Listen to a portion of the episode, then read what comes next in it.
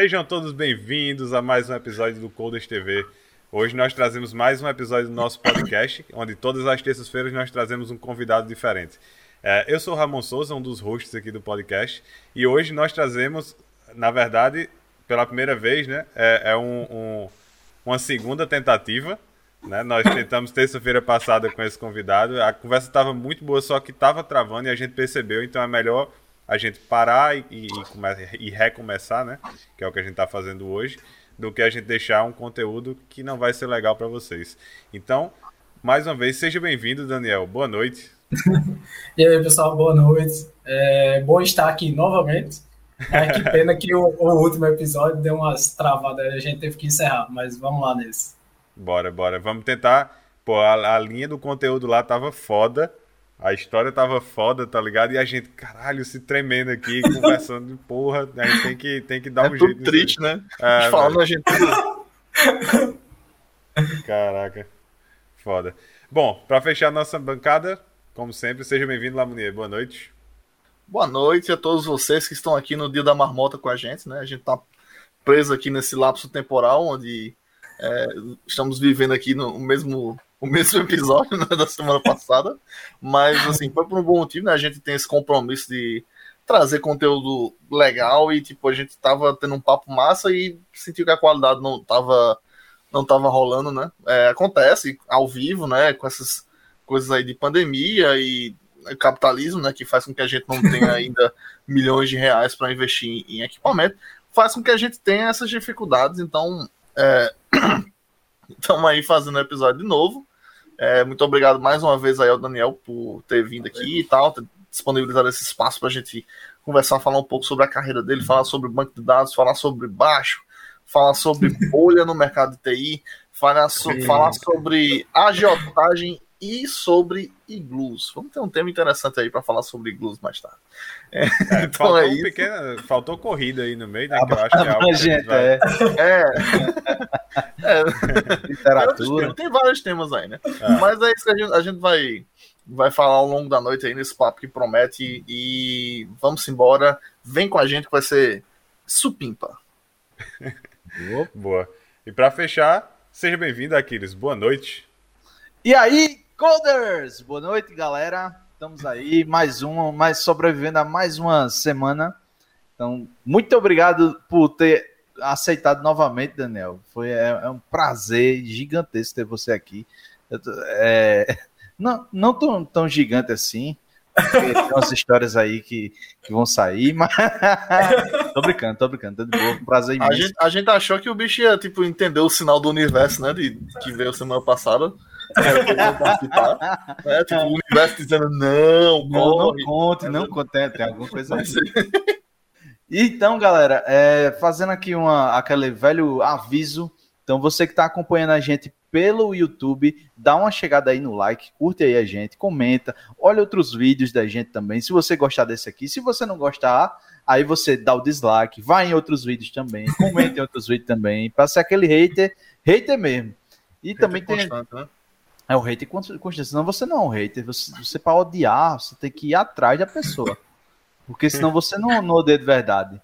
Tipo, eu tava vendo, tem, tem, um, tem um cara aí na internet, tá assistindo os podcasts da vida, tem um cara que vê é, entidades, né? Obsessores, essas coisas. Não, não digam nomes. Que é muito famoso aí na internet. E eu fico puto, velho. Como é que, você, que a pessoa vê que é balela aquele negócio, que é mentira que é, é, é, hipnose, sei lá o que for. Se você acredita em espírito também, infelizmente, me desculpe, mas não. Eita, aí o hater. Trabalhando Chega com hater. Chega Trabalhando com homens. E aí, então, mas o que é que eu fiz? Eu não fui lá e vi um vídeo dele. Eu vi todos os vídeos dele. e vi os vídeos da galera que xingava ele. Pra eu me sentir bem, pra falar, é verdade. Ele falou isso mesmo. Ele, ele disse isso. Então faça isso com a gente, cara. Se você não siga, veja, veja as outras coisas, mostre pra galera o que esses babacas estão falando. Vamos embora. E tem um papo muito bacana hoje. Vamos embora conversar. Massa. É, pra gente fechar os avisos, só. Aqui ele já falou do YouTube aí. Se você tá aqui na Twitch assistindo a gente ao vivo e ainda não segue o nosso canal, segue aí que ajuda para que você seja notificado toda terça-feira quando a gente estiver ao vivo, é, trazendo um, um, convidado diferente e histórias interessantes. Se você por acaso tem o Amazon Prime, você assina o Amazon Prime e não sabe, você pode fazer o Prime Gaming na Twitch e você pode se inscrever gratuitamente em um canal por mês. Basta entrar ali na, aqui em cima, no canto superior, vai ter lá Prime Game, você vai fazer o vínculo do seu Amazon Prime com a sua Twitch, e aí você vai poder se inscrever utilizando o Prime no canal. Isso ajuda bastante a gente, e a gente está querendo trazer muita coisa nova esse ano. Eu acho que pô, esse ano promete aí pra, pra gente. Estamos melhorando infra, estamos melhorando. Uh, vamos trazer até mais, mais bonito, né? Até as imagens aí tá melhorando também, as caras estão a, a, cara a, não, a aí. Não, as caras não. É, a cara. Não, não, não, mas ele tá investindo aí ah, também. Só. Tá investindo em plástico aí e tal. Não muda, não, é. Tá, tá, tá, tiraram até o bigode, a barba, né, Lamor, esse ano aí, pra, pra fazer um negócio diferente, deixou o bigode aí. É verdade. É, na verdade, tem um, tudo tem um objetivo, né? Por exemplo, é, é, o barba, o bigode e o, o, Eu não sei como é o nome disso de Aquiles aí. Eu também não, não mas é. Isso aqui é a natureza. A natureza é... deixa assim penugem, sei lá. A gente queria, assim, que a única constante fosse a falta de cabelo, mas Aquiles insiste em não aderir. É. A pessoa tem imagina, se eu tivesse só isso aqui de barba e não tivesse cabelo, eu tava muito fodido. o cara tem que, pelo menos, ter a barba, que é pra dar aquela presença, entendeu? Pra... Então, se vocês aí é... não tem cabelo, mas tem barba. É... Inclusive, inclusive, temos novidades no crescimento de cabelo de Ramon. Oh, tá Ramon, Ramon tá cabeludíssimo. É, ele tá com franjinha agora. Não, tem franjinha não. Daqui a pouco a gente já cortou, estará... cortou a franjinha? Não. Estará fazendo o famoso pega rapaz, que é aquela, aquele laço. é o que é pra hipnotizar o rapaz. O cara chega olha assim, ah. Não sei o nome, né? Tudo bem. É foda mesmo. Bom, pra gente fechar aqui os avisos, se você ainda não conhece nossa comunidade, tem o um link aí, tanto na descrição do YouTube como na Twitch, aqui embaixo, nossa comunidade do Discord. Entrem lá, vamos tentar movimentar um pouco mais a comunidade, postar algumas vagas, algumas coisas. É... E é isso. Acho que a gente pode começar com o nosso primeiro e único quadro de hoje, né? Daniel por Daniel. Então, Daniel, fica à vontade, o palco é seu. Vamos tentar recomeçar o que a gente, o que a gente começou na, na terça-feira é, passada. Lá. Fica à vontade. Como eu disse, é faça de conta que semana passada não existiu, né? Não existiu. Ô, pessoal, boa noite. É, foi uma pena, né, a gente ter interrompido semana passada, mas é, eu não, eu realmente eu não entendi o destino falando e era para desistir, mas estou aqui, então vamos para frente. É, a gente tinha começado lá, lá bem lá atrás. É, eu sou de João Pessoa, é, nascido e criado, graças a Deus, aqui, porque tem cidade melhor que essa. Eu já saí dela e voltei assim que pude. É, já tenho 34 anos, é, tenho 13 na área de tecnologia, tenho uma esposa é, já faz, vai fazer 15 anos, nosso casamento, temos dois filhos, Rafa Boy e Mila, Milaguel. Célio não gosta não, mas eu digo. Foi desde é, que nasceu. No cartório é, é, Rafinha já está com 10 anos, Camilinha está com 7. É, Para gerar mais conversa aí, meu pai é casado com minha sogra. Então, depois eu sei que vai, vai ter conversa aí pra frente sobre isso. Como assim? É... É, e ele é casado com a irmã, né, em teoria. Que tipo, que tipo de Game of Thrones é esse aí?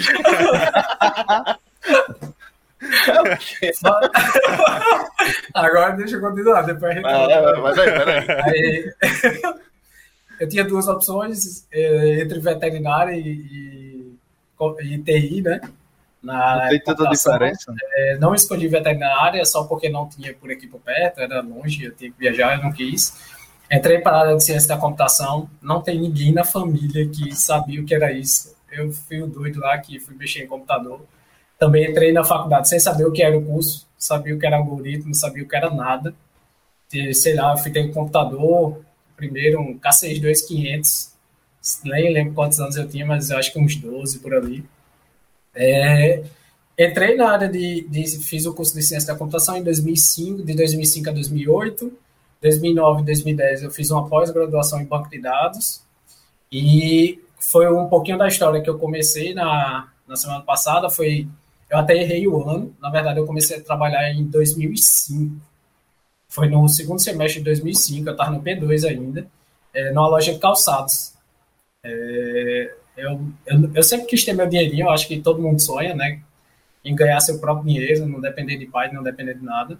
E na época eu falei com o pai, eu é, tinha conseguido uma oportunidade através de amizade mesmo o pai de, uma, de um amigo meu tinha uma loja de calçados, ele disse, não, eu falo com o pai, tu começa lá. E eu, e eu fui.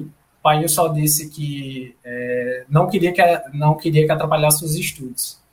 Mas beleza, vou fazer das tripas coração para isso dar certo. Aí trabalhei de outubro a dezembro, é um caos Mês bom, o, né? comércio nesse, bom, né? nesse período. Mas fiz o máximo que pude, passei em todas as matérias, não fui para final, não fui nada em nenhuma mas foi muito penoso. É, era uma época que não tinha moto, não tinha transporte, não tinha nada, então eu dependia do busão. Eu trabalhava ali, para quem é aqui de uma pessoa deve saber, ali na Galeria Jardim, estudava na Unip. É, e o que eu fazia sempre para tentar não me atrasar para a aula era pegar o ônibus no lugar que menos dava tráfego. Então eu saía da Galeria Jardim correndo até a primeira Igreja Batista porque lá o ônibus para a Unip era mais rápido do que eu pegar na Lagoa, ele descer lá para onde era a integração, né, o rodoviário ali, subir tudo de novo. Então eu fazia isso, chegava morto na, na sala, sentava lá atrás, às vezes dava umas. umas a, a origem aí da comida, né, mais, rapaz, mais prolongado. mais prolongado.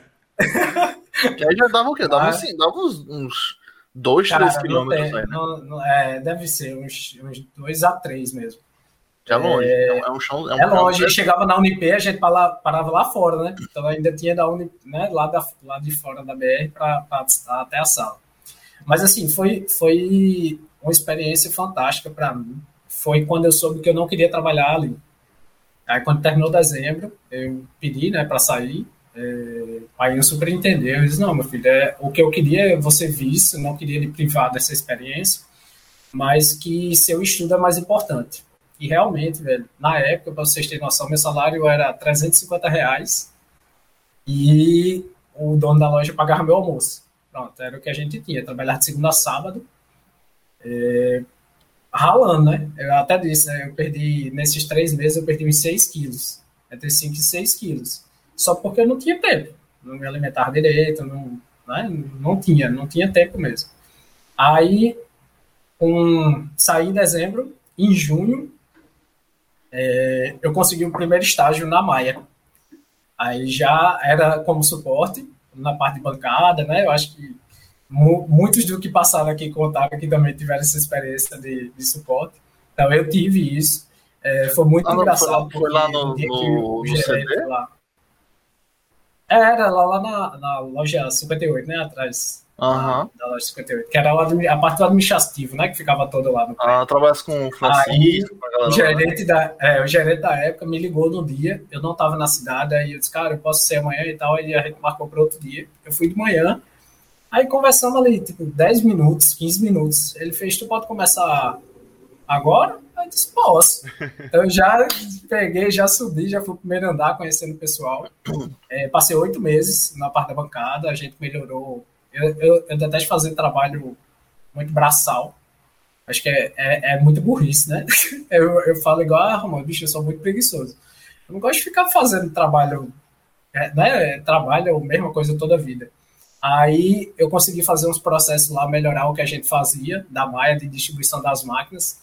As máquinas normalmente compravam-se em lote e a gente começou a fazer imagem depois que ela estava configurada. Aí a gente só pegava a imagem e copiava para outra era, era muito, ficou muito rápido. Aí acabou que a gente é, era, uma, era uma empresa que a TI era muito grande, mas elas, é, ela visava muito estágio. Era uma escola, todo mundo dizia que era uma escola muito massa. E acabou que eu fui para o desenvolvimento. Depois de oito meses na bancada, fui para o desenvolvimento. Meu primeiro projeto já foi em banco de dados. Não sabia nada de banco de dados. Nada. Zero, zero. Que era uma tabela, não sabia. Já aprendesse alguma coisa? Como foi, Ramon? Já aprendeu alguma coisa? Aí peguei, é, fiz o primeiro projeto, achei sensacional, fui estudar o que era tabela, o que, é era aquele de tudo. É, na época, o gerente de tecnologia era Ronaldo. Muita gente conheceu o Ronaldo, todo mundo tinha medo dele, porque ele só queria as coisas perfeitas. Era bem simples. Se chegasse mais ou menos para ele, ele ia mandar voltar e mandar você refazer tudo. Então a gente pegou, é, sempre se concentrou em fazer da melhor forma. É, meu primeiro chefe na época foi Claubert. Eu também aprendi muita coisa com ele. Muita coisa que eu bato, que negócio chato que ele fica pedindo, que era a indentação de código. Ele era muito chato. E eu peguei isso dele e eu levei para a vida. Então, todo mundo que trabalhou comigo, eu vi, dentro esse código. E dentro esse código, porque. Posso confirmar isso aí. Porque facilita muito para quem vai olhar depois. Né? Facilita para você. A gente, eu, eu brincava até com, com o Ramon, que a gente sabia, Ramon já foi depois, que a gente sabia quem tinha escrito o código só pela indentação. Aí eu dizia, ah, isso aqui não foi eu que fiz, não, foi Ramon que fez. Porque é, é a prática, né? Então, quanto mais, quanto mais legível você escreve, melhor. Então, eu já saí de lá gostando de banco de dados. Eu passei os dois anos de estágio. É, fui contratado ao final dos dois anos, mas eu passei só três meses como contratado. Aí surgiu uma oportunidade para ir para a Neus. Na época já foi para assumir a parte de administração de banco. Também não entendia nada de administração de banco. Mas eu tinha gostado de banco. Então, eu disse, não, eu vou, vou por aqui. Acho que da minha turma eu fui o único doido que foi para essa área, o resto foi fazer desenvolvimento, alguns foram para a rede ainda. Mas fui para banco, gostei, aí comecei, tive um, um mentor muito pau que é Ravel. Salve aí, Ravel. Me ajudou muito, velho, quando eu cheguei. Ah, o, cara do tinha bom, muita né? coisa, Tinha muita coisa que eu achei engraçada que, que ele fazia. É, ele mandava fazer, ele passava um roteirinho, ó, faz isso, aí vai dar um monte de erro. Não se preocupa com isso agora não, depois tu, depois tu olha. Aí, cara, eu ficava indignado, porque como é que eu não vou saber né, o, o que é que tá, o que é que tá errado? Aí, não, você vai se acostumar a saber o que é erro e o que não é erro. Então, vai, segue. Aí, beleza. Aí fui fazendo, fui aprendendo. Com três meses, a, a Neus me chamou para conversar e disse, cara, ó, a gente gostou muito do seu trabalho, a gente não tem como te dar um aumento agora, mas a gente queria é, bancar é, uma especialização sua. Escolha a especialização que, que esteja de acordo né, com o que você quer aqui e a gente vai pagar. Eu disse, na hora. Aí com, encontrei na, na ESO aqui em Olinda, é, levei lá para a diretoria, a diretoria disse, não, beleza, é isso mesmo, vamos embora. Aí já comecei, eu acho que só surgiu o turno mesmo uns quatro meses depois, mas conseguia, foi tudo por conta da empresa, foi uma pós fenomenal, porque o que foi legal foi que era uma pós ministrada por DBAs de uma, de uma consultoria Oracle, mas dentro de uma faculdade. Então a faculdade cedeu espaço e a consultoria forneceu os, os, professores. Então, isso foi a melhor experiência que eu tive como, como pós. Muita gente reclama né, de pós, que às vezes né, é muito maçante, não a aprende muita coisa, mas na, no meu caso não, no meu caso foi massa. Aí fiz essa pós, foi um ano e meio, aí terminei em 2010 e continuei na área de banco por mais sete anos. Sete anos na mesma empresa. Aí tem um monte de história, vocês querem começar a perguntar, quer que eu continue? Não, vai seguindo, vai seguindo, é. vai seguindo. Oi? Vai seguindo, uma hora a gente. Ah, então beleza. Vai... Tu, tá, é, tu tá ouvindo na... a gente bem, Daniel? Tô, tô ouvindo agora. É, às vezes ele dá uma paradinha aqui. É, pensando, mas eu acho que é o cabo. Mas eu acho que é o cabo. Eu, fiz, uma, eu fiz uma piada engraçadíssima aqui sobre o boleiro de Ravel e você não ouviu. Aí não deve estar tá ouvindo, não. É, não... Eu não tinha entendido, só entendi agora porque tu falou, vai também. então, além da compreensão, ó, mais, mais além. Ó, aí nesses sete anos é o que tem muita história. Foi quando eu conheci Carlos, é, eu acho que uns dois, eu entrei lá em 2008, outubro de 2008, acho que na última semana de setembro para a primeira semana de outubro de 2008. É, fiquei até janeiro de 2015. Então foi uma estrada bem longa foi é, enquanto News ainda, eu consegui fazer um curso oficial da Oracle lá, na, lá em São Paulo, que também eles bancaram. eles, eles sempre, né, assim, tentaram fazer o melhor possível para dentro de casa, né? A gente tinha uma limitação, algumas limitações em termos de infra, questão de licenciamento, a gente tinha que se virar nos 30, nos 30 para conseguir fazer uma boa estrutura. Era uma empresa de processamento, né, de transação, então a gente tinha que estar ligado 24 por 7. Na época que eu entrei, era muito, muito pequena. Pequena né, é, é relativo, mas assim, em comparação a quando eu saí, sabe? Era, era outros, é outros, outro mundo, literalmente. Então, no começo, ainda chegou algumas partes que a gente conseguia, por exemplo, ah, vamos fazer uma manutenção do servidor aqui. Ah, para aí, uma hora, avisa que vai parar uma hora de madrugada. E isso não era um problema. E chegou uma hora que cinco minutos era um caos. Aí tem, tem uma história até que, que Lamone que me perguntou se, se podia falar. É, não tem, não tem besteira. Não... Vamos falar sobre o é, Dia das Bruxas. É, Esse é, dia foi icônico. Esse o Dia, dia das Bruxas. Então, assim, eu vou começar um pouquinho antes, só para explicar né, o, o, como, como se deu a tragédia e a solução. Então, foi assim: é, a gente, como eu estava falando, tem uma limitaçãozinha de infra, é, que a gente não usava não, né, o banco de dados na versão Enterprise. A gente tinha uma versão mais básica. E na versão Enterprise, a gente tinha inúmeros recursos né, de automatização, é, redundância online, que a gente não tinha. Então, a gente, é aquele, a gente criou o melhor cenário sobre o que a gente tinha, né? Sobre o que a gente podia, podia manter. Então, isso foi, foi massa, porque foi uma, uma perspectiva da empresa melhorar a infra. Então, a gente tinha uma infra em São Paulo, na época já era São Paulo, era na local, web. web. Ah. Isso, era na local web, e a gente não tinha redundância disso em canto nenhum. E a primeira coisa que a gente fez foi colocar uma, uma redundância em João Pessoa. A gente tinha um data centerzinho dentro lá da empresa, como redundância. E a partir disso, que foi o, o que é aquele negócio, né? Quando você tem quando você tem um, você não tem nenhum, quando você tem dois, você tem pelo menos um, né? Às vezes. Então, foi muito nessa, nessa perspectiva. A empresa investiu muito que a gente deixasse esse ambiente redundante funcional.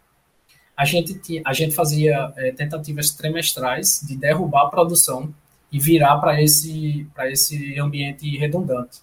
E a gente treinou isso inúmeras vezes. Então a gente queria fazer, sei lá, tipo em duas horas. A primeira hora que a, gente, a primeira vez que a gente conseguiu virar, a gente fez em quatro horas. Então assim era muito tempo fora, sabe? Era era absurdo. E a gente foi, não, então melhor aqui, melhor ali.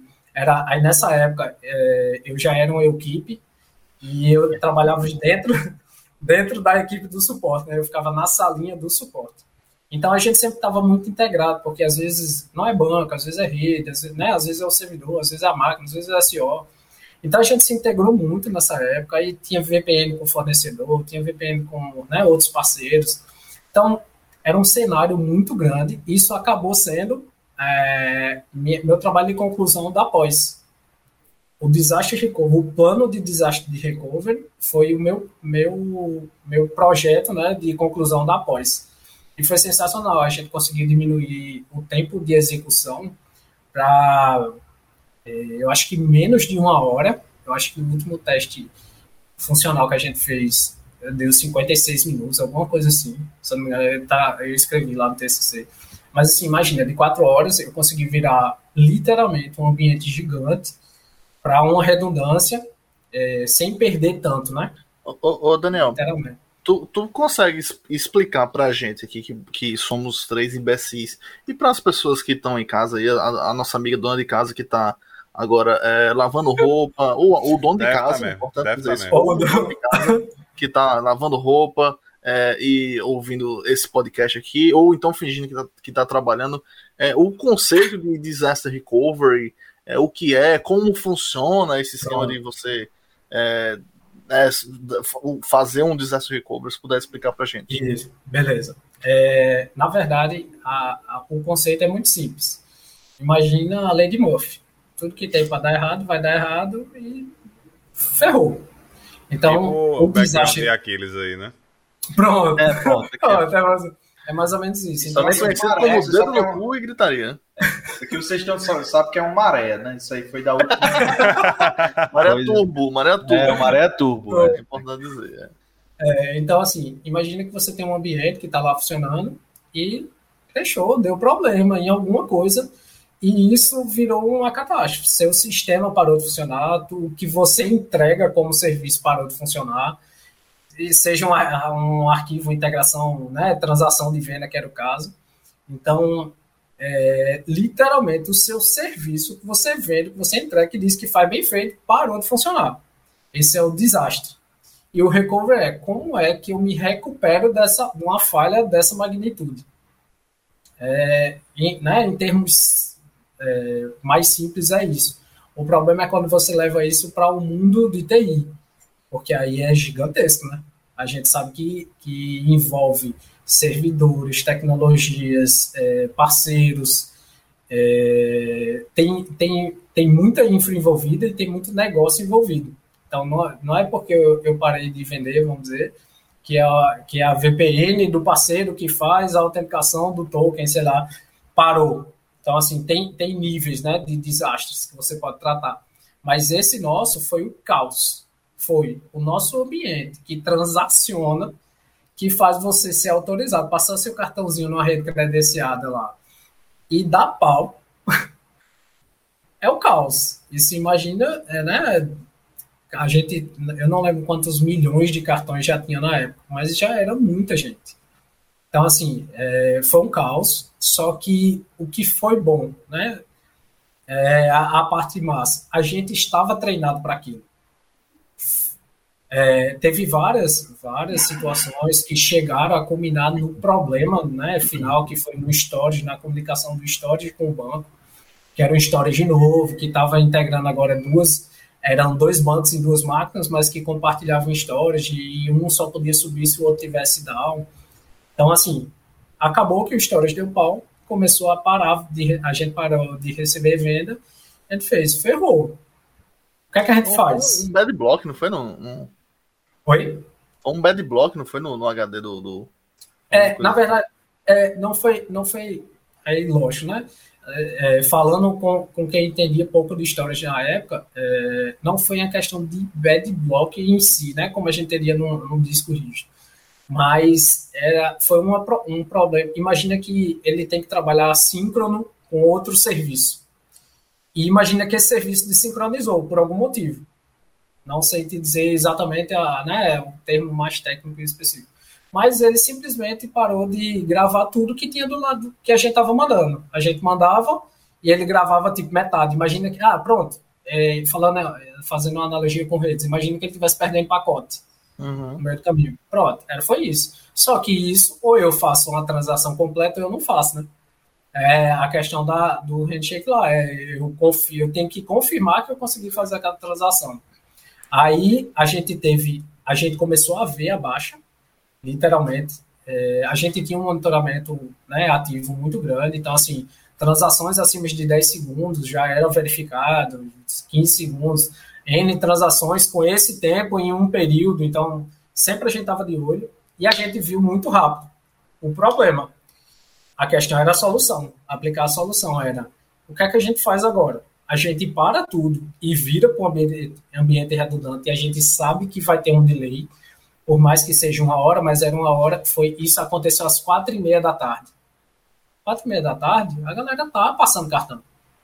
Então foi uma decisão, sabe, muito crítica, vai, para tudo, vamos virar. Só que aí a gente começou pelas etapas que a gente já conhecia. Então, assim, a gente não estava inventando né, a receita ali na hora. A gente já sabia o que é estava certo. Então, a gente tomou algumas decisões, por exemplo. É, foi até no comentário, eu até falei da, no, no outro ainda, que na verdade não foram é, três, três dias parados, né, sem vender. Foram três dias que a gente ficou na empresa para restabelecer o ambiente de produção de novo. E a, a, a, manobra, como é que começou? A gente primeiro derrubou retaguarda. Nessa época, o autorizador já funcionava em separado. Então a gente derrubou retaguarda, tira, tira tudo que não é transação. Não é venda, okay. não é pagamento. Só, só para ajudar para a galera, o retaguarda é, é um sistema Isso, é. administrativo, tal, que não lida com transações financeiras. É bom explicar para o pessoal que não conhece, ou então para o pessoal que, como eu, trabalhou três anos isso e até hoje não conhece nada sobre esses termos. Então, pronto. Então, a aplicação em si, que não, não autorizava a transação, ele era administração, né? É para controlar a fatura, para ver né, a ocorrência, para. Né? Então, isso a gente derrubou. Não vamos inserir nada no banco que não seja necessário. Porque, de qualquer forma, a transação, ela ou ela para, ou ela é feita. Então, por pior que fosse, as que conseguissem entrar, tava beleza. Aí o que é que a gente fez? Desligou o retaguarda, baixou, baixou os sistemas. Aí depois a gente virou para o ambiente de, de, de recovery. A gente já virou para João Pessoa, na época, a gente tinha, a, é, também tinha outra coisa, a gente tinha uma redundância, lembrei. A primeira virada que a gente fez não foi para João Pessoa, foi para a gente tinha uma redundância na, no, no próprio data center de São Paulo. Só que o problema é que o banco não era redundante. O banco estava no storage que o storage corrompeu. Aí o que é que a gente fez? A gente uma parte da infra ficou na, na segunda instância, só que apontando para o banco redundante de João Pessoa. Porque era o movimento mais rápido. Então a gente vira essa parte, deixa só autorizando, vindo, ah, criou um cotovelo, autoriza por aqui e insere aqui. Começou a desligar o ambiente que estava crashado mesmo. Aí foram duas coisas. Tudo, mas, é, foi a lei de Murphy. Tudo deu errado. Nesse dia, estava entrando uma release em produção que gerou é, archives, gerou 1.116 archives, acho que foi esse o número, na manhã desse dia. E a gente tinha uma sincronização que normalmente, a cada cinco minutos, ele estava igual à produção. Então, gerava, gerava, esse, esse archive é, é um... Imagina que é, é tudo que mudou de um lugar, eu ia aplicar essas mudanças em outro, certo? A gente fazia isso a cada cinco minutos. O que aconteceu é que o, o, o nosso ambiente de João Pessoa não estava sincronizado a cinco minutos. Então eu virei tendo vendas lá no banco de produção de, de São Paulo. A gente tinha menos vendas em João Pessoa, mas a gente começou a transacionar de novo. Depois, como é que a gente ia juntar tudo isso? Era outra história. A questão era não parar de transacionar. Então a gente fez, criou o cotovelo, abriu um banco, que não estava sincronizado, mas começou a inserir nele. Depois virou todo para João Pessoa, continuou usando esse banco. Depois a gente sincronizou a segunda instância que a gente tinha é, em João Pessoa. Aí virou tudo para esse. Então imagina, a gente perdeu um backup que estava em São Paulo, a gente usou um backup para a primeira manobra e usou o segundo backup para a segunda manobra. Então, assim, a gente literalmente tinha três e a gente usou os três nesse dia. Aí a gente conseguiu recuperar literalmente começou a vender de novo, começou a fazer tudo, mas a gente precisava restaurar o ambiente de produção. Porque a gente tinha um ambiente em João Pessoa, tinha, mas era bem menor, né? Era, em capacidade, capacidade de processamento, rastro, memória, era bem menor, porque era literalmente um desastre. Não era para assumir por muito tempo a produção. Mas nessa estratégia a gente conseguiu, a gente. É, aí teve uma, uma coisa engraçada, a gente tinha uma consultoria na época que era de Recife, é, na parte de banco também, tem um cara muito bom na época. Ele mandou um cara que trabalhava com ele para a gente começar a subir alguns backups em outras máquinas para ir testando tudo. Por mais que a gente já fazia isso diariamente, mas a gente foi fazendo em massa outro banco para que, se nada der certo, a gente tem um backup a partir daqui. E a gente foi, esse cara veio ajudar. Isso já tinha se passado um dia que a gente estava lá. É quando a gente conseguiu é restaurar. dizer que tipo, a, gente, a gente fala que é. Quando a gente lembra, a gente lembra como o Dia das Bruxas, porque isso aconteceu exatamente no dia no 31, dia 31 de outubro de 2014. É, é, aí ficou né, marcado como o Dia, das, que era. E aí vocês é, tem que para adicionar drama a coisa, era uma sexta-feira. Porque óbvio, óbvio, que era uma sexta-feira. Isso, era uma sexta-feira, quatro e meia da tarde numa sexta-feira. Isso era para dar erro, era para dar erro é, tudo numa sexta-feira. E, e, e, na minha cabeça, assim, a lembrança é muito viva, porque eu tava na tua mesa quando deu pau. Porque eu, tipo, eu trabalhava com banco, né, eu fazia. Aí normalmente, tipo, eu trabalhava no desenvolvimento, eu fazia os scripts e levava para Daniel rodar em produção, né? E aí depois que normalmente ele é, né, dava aquelas comidas de rabo, quando... é, dava aquela comida de rabo porque o meu colo tava todo cagado. depois que ele consertava, ele ia lá e rodava. Aí ele rodou e começou. Eu, eu, eu, eu, ele tipo, levantou da mesa, me deixou lá, correu para ligar pro cara da consultoria. Eu fiquei tipo, foi, Acho que, que eu fiz alguma coisa errada. Acho que eu quebrei o banco. Coisa para lembrar para sempre, meu amigo.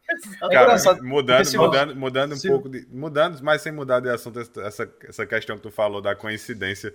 Eu acho que foi Limão uma vez que rodou um script, uma vez que, que tirou a energia do prédio. Tu lembra disso? Na hora que deu F5 no script, caiu, caiu a luz. Aí todo mundo para assim. Caraca, velho. Coincidência do caramba, velho. É, é, é vai, foi fogo. É, foi, um cenário, foi um cenário, é aquele negócio, a gente tava treinado para passar por aquilo, mas foi, cara, tudo, tudo que tinha para dar errado, deu errado. E a sorte não, né? É, que bom que a gente estava preparado, porque a gente foi contornando, lógico, foi cansativo, foi exaustante, é, é traumático, Imagina aí, eu passei em três dias, eu passei no trabalho, eu fui uma hora em casa para tomar um banho e voltar.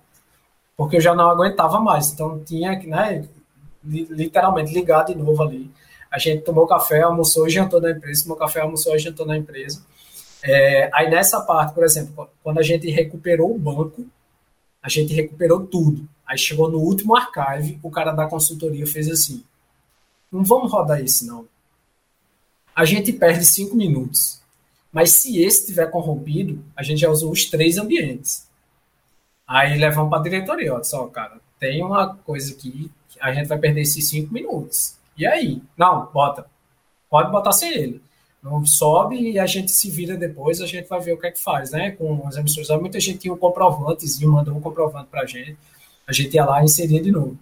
Mas é, a gente restaurou a base, eita caramba, e agora? Aí, só que se João Pessoa, né? A gente conseguiu restaurar o backup. Aí o banco aqui, aí a gente, vamos gerar um backup, vamos mandar lá para São Paulo. Essa é a parte que eu acho que de, de, de, de, a gente cor de filme da gente Isso. Essa, é. o, backup, é o backup era gigante. Aí o que é que aconteceu? A gente tinha um backup na mão, pronto para subir lá, para começar a restaurar a produção, né? Porque não é só pegar o backup, na verdade eu tinha que criar um stand-by que do novo produção teria que virar um stand-by em, em, São Paulo desse, replicar até onde ele estava, para depois fazer a virada, tornar ele primário. Então, nada era simples. Mas aí a gente tem backup. Isso a gente faz o quê? Vamos conseguir, vamos mandar pela internet. Não ia nunca. O backup era gigante. Aí na época o Humberto conseguiu, é, ele tem um amigo na tele, ou era o dono da tele, sei lá o que era, conseguiu um link dedicado de não sei quantos mega e começou a mandar. Aí estava bem mais rápido, mas mesmo assim ia demorar certo tempo. Sei que nessa historinha a gente botou esse pedra, botou no HD externo o backup, mandou um cara para São Paulo de avião. Tipo, ó, o bicho pega um voo agora, vai para São Paulo, vai pro data center, a gente, é, é, Ramon, aí vai pro data center, a gente já vai deixar lá avisado que você vai chegar, vai plugar isso no nosso servidor e a gente vai descer direto. Pronto, dito e feito foi mais rápido ele pegar e o avião. E depois o HD vai explodir. Quando você terminar de colocar o HD vai A contagem, né? Aí colocou o HD lá, foi, conseguiu chegar, colocou o HD, a gente puxou, pegou o backup, começou a importar. Aí é aquele negócio, né? Ah, livre, beleza. Então o link não precisa mais, cancela lá o link. É, Ramon conseguiu fazer o serviço, conseguiu colocar o backup. Aí começou a restaurar o dado também, que não era rápido, né? Um, um backup do banco grande. É, não é rápido para subir. Então a gente conseguiu subir, fez, a, fez a, o start dele como stand-by, sincronizou, depois, é, depois que estava sincronizada, aí faz a virada de novo, né? Para o ambiente de, de recovery, né, do desastre, para tudo, vira tudo para, São Paulo de novo e depois starta lá tudo para rodar direitinho. Isso foram três dias que a gente ficou na empresa. Uau! Para né, para literalmente transpor esse caos assim, que foi. Como você falou, você falou para gente que tipo, não, não foi tanto tempo assim que ficou sem transacionar, né? Isso. Aí, tipo, Exatamente. eu imagino que isso, no fim das contas, não deve ter tido assim um impacto tão significativo. Não é assim como se, tipo, o faturamento da empresa caiu. É, tipo, não foi. É, Conta isso, pra gente, tipo, o, o, o, o, aftermath, né? Digamos assim. Pronto. Aí o, o pós é o seguinte, aí, na verdade é empresas gigantes lutando contra outra empresa, né? Então todo mundo vinha bater. Porque não, não adiantava dizer que era cinco minutos. Ah, não, a gente perdeu de venda cinco minutos. Ah, mas eu fiquei fora, fiquei. Imagina o tanto de call center que foi usado nesse dia quando, enquanto a gente estava fora. Então, foi, foi literalmente o estresse, o caos, tudo onerou. Lógico, então, assim, tem SLA, tem tudo, né, que, que, que rege é, é a entrega de um serviço. Então, em faturamento, eu não, eu não consigo te dizer o montante, porque muita coisa a gente recuperou. Ah, uma coisa do que eu não falei foi como a gente refez as vendas, né? Lembra que ficou uma parte da venda aqui, outra parte aqui, outra parte aqui. Uhum.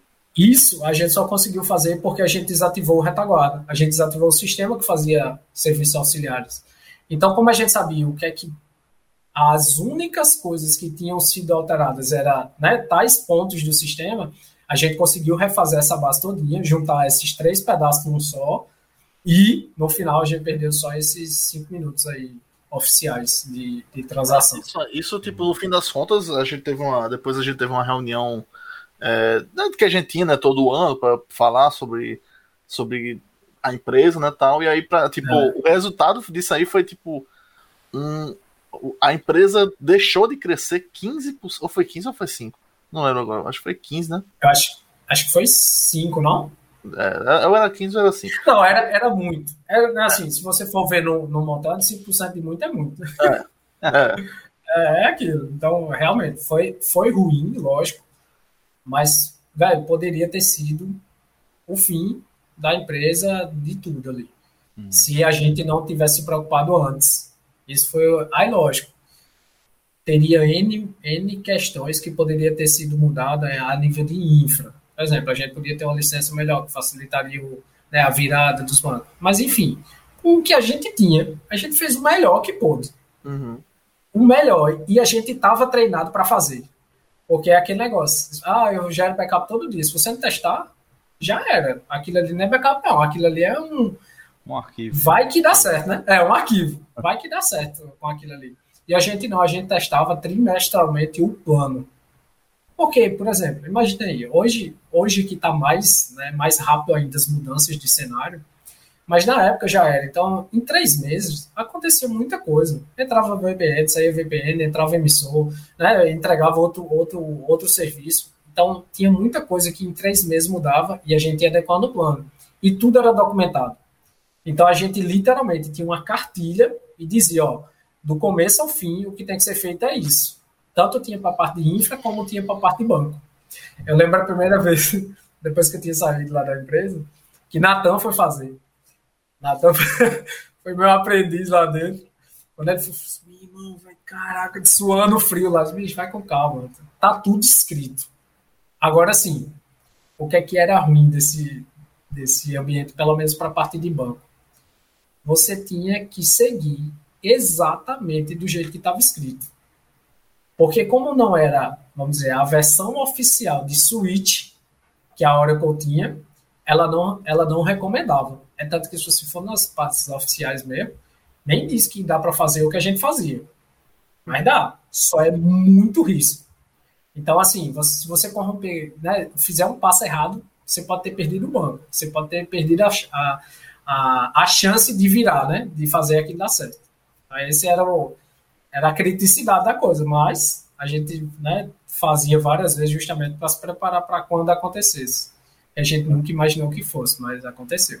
Mas, rapaz, tem uma, é, você tem um, um termômetro para saber se uma parada é traumática suficiente. Primeiro que você tá lembrando de diversos detalhes aí. Detalhes. Lembra de tudo. Lembra, não lembro o que fez na, na teste de ontem. Perguntava, rapaz, eu acho que foi o projeto, projeto semana passada, rapaz, não sei. Não mas sei, aí a traumática chega vem assim, tum. É. E outra que dá não, uma a gente começa a caralho, né, velho? Também. Não, a gente começa a lembrar, vem uns flashbacks Vietnã, tá ligado? Os helicópteros. Começa a piscar o olho assim. É... Não, foi, foi, foi absurdo, velho. Foi. É de outro mundo, né? Assim, a gente nunca espera passar por um caos como esse. Imagino que não, não deve ter acontecido de novo, né? Não, não aconteceu mais. Aí, lógico, né? Tudo, tudo vai ser é, no caos. Depois que a gente vê o que a gente pode perder, a gente se prepara melhor. Uhum. Então teve muita coisa que foi melhorada, teve, né? A gente teve outro data center, por exemplo, a gente não tinha mais a redundância no mesmo data center. A gente tinha em outro data center. Uhum. Mesmo em São Paulo. Então a gente tinha uma máquina funcionando em São Paulo, uma máquina funcionando em outro data center em São Paulo e tinha uma outra redundância em João Pessoa. Porque a gente viu que a gente tinha lá no mesmo ambiente e não adiantou nada. Você viu de absolutamente nada. Tem uma pergunta muito boa aqui. Tem uma pergunta muito boa aqui no chat. Né? Que eu sei a resposta. todo mundo sabe a resposta, mas eu não sei qual é a resposta que ele vai dar. Então. a pergunta é Zevatrons, né? A pergunta é: depois disso, você foi reconhecido pela empresa, você responde se quiser. Não, você responde não, se mas, quiser. Mas já tem, já tem a resposta ali embaixo. Foi. Ele ganhou um todinho. já tá bom. Tá uma fatia de torta no Tortlas. já, é, já, é um pagamento bom, viu? Tá, tá, é, né? Pelo menos. Então. Não, não, é, é sempre mil maravilhas na boca do dono, né? Então, na época, é, o discurso foi muito bonito para a empresa, como um todo, mas para a liderança, que era eu e Hugo na época, a gente não foi bonificado, a gente que foi penalizado. Não, não tem outra palavra, não. A gente foi penalizado por uma coisa que no discurso não haveria, que é até o termo que ele usou, não haveria caça às bruxas. Mas houve, e quem foi penalizado foi o Hugo na, na época, né? A gente, eu era o gerente de banco de mim mesmo e eu gerenciava a equipe de, de suporte. Então foi de infra, né? É, então não, é aquele, a gente não leva a tapinha no ombro, a gente, né, lógico que um reconhecimento é sempre bom, mas é... A, gente, tá aqui brincando com o negócio, é uma parada super dark, né? Super. É, velho. Então, então, por exemplo, ó, imagina isso. Isso aconteceu em outubro certo? 31 de outubro. Então, novembro, dezembro. Nossa reavaliação para quem trabalhou lá era sabia que era em dezembro. Quando chegou em dezembro, a gente não ia ter reavaliação. Oxi, como assim?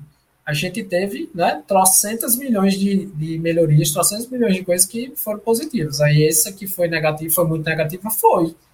Mas quem segurou as petecas, quem sabia, né, o que estava hum. fazendo, como é que fazia, como é que segurava, Poderia ter sido muito pior, não fosse por vocês, né? Isso, entendeu? Então, assim, chegou em dezembro, aí eu, na época eu briguei é, com a diretoria por conta disso. É, como assim, velho? Você disse que não é, não é assim, porque uma coisa é o discurso e outra coisa é a ação. Então, se você não, não, não age do jeito que você falou, não, não é assim.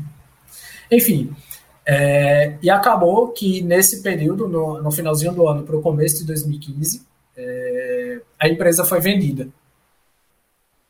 E eu não gostei nada da empresa ser vendida. E eu deixei claro que eu não gostei. É, eu tinha trabalhado, eu tinha, primeira vez que eu tinha conseguido tirar férias, mais ou menos, é, mas eu tinha conseguido, eu voltei e trabalhei de domingo a domingo, literalmente. Que em, em normas legais não se pode trabalhar, você tem que ter dia de desconto. Mas eu trabalhei de domingo a domingo. Quando chega na segunda, que eu ia folgar, é, eu recebo uma ligação do RH, disse, oh, eu queria que tu viesse aqui no hotel é, Ouro Branco, porque vai ter uma reunião com a empresa toda.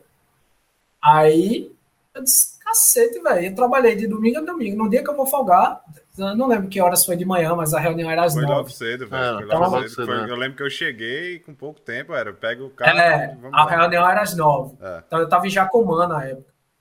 Peguei... Nesse, nesse dia eu faltei de manhã, porque eu tava fazendo coisa que não. não é, tava... Enfim, não, não interessa, mas eu faltei, e aí quando cheguei, tava só o pessoal falando, ah, a empresa foi vendida. O que foi, na época, foi muito engraçado, porque eu tinha acabado de pedir demissão. É... E, e a empresa, e todo, é, todo mundo foi demitido e recebeu suas contas e foi uma empresa nova. Mas vamos lá, vai, vai você. É, quanto, quanto tempo foi isso? Foi uma semana pra, antes, antes de vender a empresa? Foi uns 15 dias. Foi assim. Foi é do cara dar murro na parede, velho.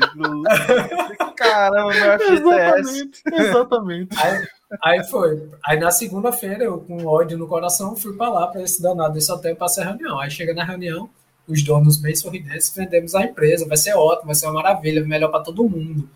Aí eu, eu já tinha passado por isso, né? Eu já tinha visto amigos meus passarem por isso na venda do, da Lojas Maia. Era um lugar do caramba e toda a equipe. Depois saiu. né? Foi botar pra fora um, um, gato pingado ali que ficou. Mas assim, e eu sabia que ia ser uma tá bosta. Tá todo mundo no Armazém Paraíba agora. É, pronto. É. Então, eu sabia que, que ia ser uma bosta. E eu saí, da, saí irritado dessa reunião, sabe? Primeiro que eu devia estar tá folgando, segundo eu me chamar para uma reunião bosta que foi para dizer que a, a, empresa foi vendida, e a galera queria que eu gostasse. Aí folguei na terça. É, e olha, olha, bicho, olha só que engraçado. Essa foi, a, foi a, a que mais eu fiz rir depois do. Na segunda eu deveria folgar, certo? Eu tive que ir. Na terça, eu deveria trabalhar, mas se eu fui na segunda, eu teria que folgar na terça. Então, eu não dei satisfação a ninguém. Na terça, eu folgo, na quarta, eu volto para a empresa. Quando eu cheguei na quarta-feira na empresa, fui logar, não estava aceitando meu login. Aí eu. Beleza, aí daqui a pouco chega, aí foi o diretor, e, é, o diretor, o irmão na época, eu acho que já era. O Daniel já era diretor também, e Humberto. Me chamaram para conversar que eu tinha virado um. Deixa eu me lembrar. Um, não foi um problema, não. Risco. Foi um risco, lembrei. Uh, a liability. Um risco para o projeto, que o projeto era a venda. Aí encerrar meu contrato, aí eu. Ei. Ah, é isso mesmo. É? Não, Caramba. beleza, tá certo. Aí saí da empresa, todo mundo né, ficou abismado, bicho, como é que pode? Aí eu não preciso falar do tanto que eu sempre trabalhei lá. É, é uma empresa de meio transação que tinha que funcionar 24% e eu era o único DBA. Então, para quem é de tecnologia e sabe o que o DBA faz, então imagina se eu trabalhava muito. É... Assim, eu, eu trabalhei, eu, os meninos não, mas eu trabalhei diretamente com, com você. É, tipo, era, era literalmente uma equipe, velho. Porque é, tipo, o bicho. Ah, beleza, a gente desenvolvia, depois teve outras pessoas. Natan também, na, na época Natan fazia basicamente a mesma coisa que eu, né? Trabalhava como, como um dev que, que fazia só. É, era um AB, né? É. Só que, tipo, a gente não tinha o mesmo conhecimento que o Daniel, a gente não tinha a mesma capacidade, a gente não, não sabia, tipo, o que tava fazendo. Isso, é. a, gente sabia, a gente sabia fazer uns, umas procedures, um negócio ali, mas, tipo, não era a mesma coisa, tá ligado? O presente coisa... tá falando com o passado aqui. É, Pedrinho tá falando aqui no chat, é. Pedro Saraiva tá dizendo que até hoje só tem um DBA. Então é o DBA atual falando com. É, é, fala, pronto. É. E assim, né? Não que eu esteja dizendo, falando do meu querido amigo Pedinho, um, um beijo pra você, Pedinho, mas vamos lá que você não sabe porra nenhuma, né? Assim, assim como a gente também não sabia, né? Mas, é, mas assim, Daniel era tipo, era o cara que entendia de banco. E, não, e tipo assim, quando eu falo de banco, não é fazer SQL, né, gente? É fazer, é tipo, manutenção, é, é segurança, é questão de, de, de de tudo, né? De, de, de é, como é que se diz? É, é o Pedrinho tá falando, é o, é o deus do banco de dados, né? Então, tipo, o, cara que era o DBA mesmo, assim, que, que a gente Mas, que eu então, conheci o banco de dados só serve pra salvar dados, né, velho? E fazer consulta. É, né? é, né? Só sabe quando Não tem esse né? trabalho todo, né? Mas, é, tipo, esse trabalho todo, não. A gente, quando, quando eu vi a notícia, na época eu nem, eu nem trabalhava na, na, Eu já tinha saído, né? Enfim, é, eu tinha saído, a gente ouviu a notícia que o Daniel tinha saído, foi tipo como é que a empresa vai. É, como é que se diz? Como é que a empresa vai funcionar, tá ligado? Como é que eu vou manter meu é, emprego agora? Porque, porque saiu tipo o cara assim, que sabe fazer, né? É, então, porque tipo assim, Daniel, né, Daniel, Daniel Naneus era o cara que ele não podia nem morrer, tá ligado? Porque se ele morresse, não, não ia ter que fizesse, tá ligado? Então, é. enfim, foi um choque, é. né? Eu tenho, tenho uma história interessante de, de Pedrinho também, só botar, botar ela aqui na história, que a gente foi fazer Pedrinho é há muito tempo, né? Pedro, Pedro Sarava há muito tempo é, é DBA. Eu ouço as histórias dele aí, a, a lenda de Pedrinho há muito tempo. Aí a gente chegou para fazer, um, fazer um, uma seleção de estagiários, né? E aí tinha muita, tinha muita questão que era para fazer, que umas questões. O pessoal, processo seletivo mesmo. Aí tem umas questões de programação. Ah, ele. Chamei, chamei alguém de, de, de DevOps para fazer algumas coisinhas para o pessoal mais de DevOps. Chamei Pedrinho, Pedrinho, aqui é umas questõezinhas básicas, porque o pessoal de estágio, não sei o quê. Aí Pedrinho chegou para mim no outro dia, né? Aqui, aqui as, as questões e tal. Quando eu olhei assim, eu fui. Eu não sei responder isso aqui, cara. Onde é que eu entrego minha carteira, né? Mas eu não admiti, né? Eu fiz, rapaz, será que eles vão conseguir? Será que eu... Cara, eu não consigo responder isso. Aí, não, isso aqui é básico. Qualquer um que mexe com banco de dados sabe isso aqui. Eu sei que essa prova eu acho que ficou lá, uma lenda lá na IESP, por causa, por causa dessa, dessa dificuldade aí. Tinha uma de dev, né, também, que era desse, nesse esquema também, que ninguém, ninguém conseguia responder, né? Ah, não, foi uma, essa prova, porque eu chamei a galera e a gente fazendo algumas básicas. Só que tinha uma ou outra que era, tipo, é o cara acostumado... Tá falando é mais antigo, pô. É, é mais, mais antigo? Da época da gente Ah, lá. pronto. É. Ah, então... Tinha uma, prova, uma provinha de dev lá que era foda, velho. Mas e aí? Aí, tipo, qual que é o. Qual, o que que, depois que né, rolou essa treta, que você saiu e tal, que, qual, qual, quais foram os próximos passos? Pronto. Na verdade, depois que você é demitido, você só se lasca, né? É, você não sabe o que é que faz da vida. Eu, foi minha experiência, velho. Eu faço o que hoje? Né? Assim, foi a primeira vez que você tirou férias, né, na vida? Pronto, foi. Não foi muito boa, não, mas forçado, né? foi, é, foi forçado. Eu, eu, falei até uma vez, uma vez isso pra Cris, você fica com gosto, tipo assim, é aquela sensação de todo mundo, todo mundo, todo mundo quer ser demitido, porque pelo lado financeiro da coisa, que você recebe, é, recebe, né, todos os, os, a rescisão, a grana, porra, você sai com dinheirão e tal, mas fica um gosto de merda na boca é, por um e, bom tempo. E mais, é. e mais pelo seguinte, é, uma coisa que, que eu sempre fiz, é, foi me dedicar muito. É, eu, foi, foi até uma coisa que eu escutei tu, tu falando, que é, não, eu sou difícil vestir a camisa da empresa e tal, né? Eu, passo... eu não. Se eu tô lá, é porque eu acredito e eu vou fazer o meu melhor e para que a empresa dê certo. Então, assim, eu sempre dei, eu sempre me doei, sempre me dou 110% para todos os lugares que eu trabalho. Todos, todos. É, e é muito engraçado porque mesmo quando eu saí de cada um deles, eu prestei serviço depois. Para Neus, foram sete anos é, e foi, né, além de tudo, muito aprendizado ali, muitas amizades que, que a gente saiu dali sendo amigo para a vida. Hum. Então, assim, não era só a empresa, né? Era todo mundo que estava ali, que fazia parte do meu ciclo de amizade, então tudo isso pesa muito. É, então, quando eu saí, eu, literalmente, você não sabe o que faz na vida. Fiquei procurando, a galera, não, fica tranquilo, pô, é funcionário bom, arruma emprego, não é assim, não fica sem emprego. Véi, isso é balela. Fica sem emprego e assim, e depende, porque depende da necessidade. Por exemplo, na época aqui em João Pessoa, não tinha isso que tem hoje, não, por causa da pandemia, não. Não, você está, dizendo, você está dizendo que hoje tem uma bolha? Olha, olha assim. É. então, assim, Vamos entrar nesse assunto é, daqui a pouco. Na, na época, não existiam empresas grandes. Então, assim, eu ganhava um bom salário. Lógico, eu trabalhava 24 por 7. Então, as pessoas só olham o, o benefício, né? Vamos dizer, só olham a grana. Bicho, eu ganhava bem, mas eu trabalhava pra cacete. Ninguém, ninguém aguentava um ritmo de trabalho, a galera até tirava muita onda. Chamava de Bob Esponja. Assim, poucas bichos ninguém aguenta trabalhar tanto assim. Mas era uma coisa que eu gostava, sabe? É, eu me dedicava muito naquilo ali, porque eu gostava, eu queria aprender, eu queria fazer sempre o melhor. Então, assim, quando eu saí, foi um. Bicho, foi um caos.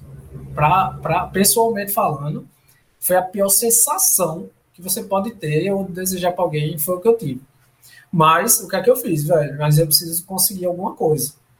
Então, assim que eu saí, eu comecei, velho. Contato aqui, contato ali, não sei o que. Não aparecia nada. Passou o primeiro mês, nada. Eu disse, meu irmão, pra onde é que eu vou? Eu não queria sair de uma pessoa, eu sempre gostei de uma pessoa. E eu sabia que se eu quisesse trabalho, eu tinha que sair. Se eu quisesse ganhar bem, né? Ainda, trabalhar, eu tinha que sair, porque João Pessoa não oferecia isso.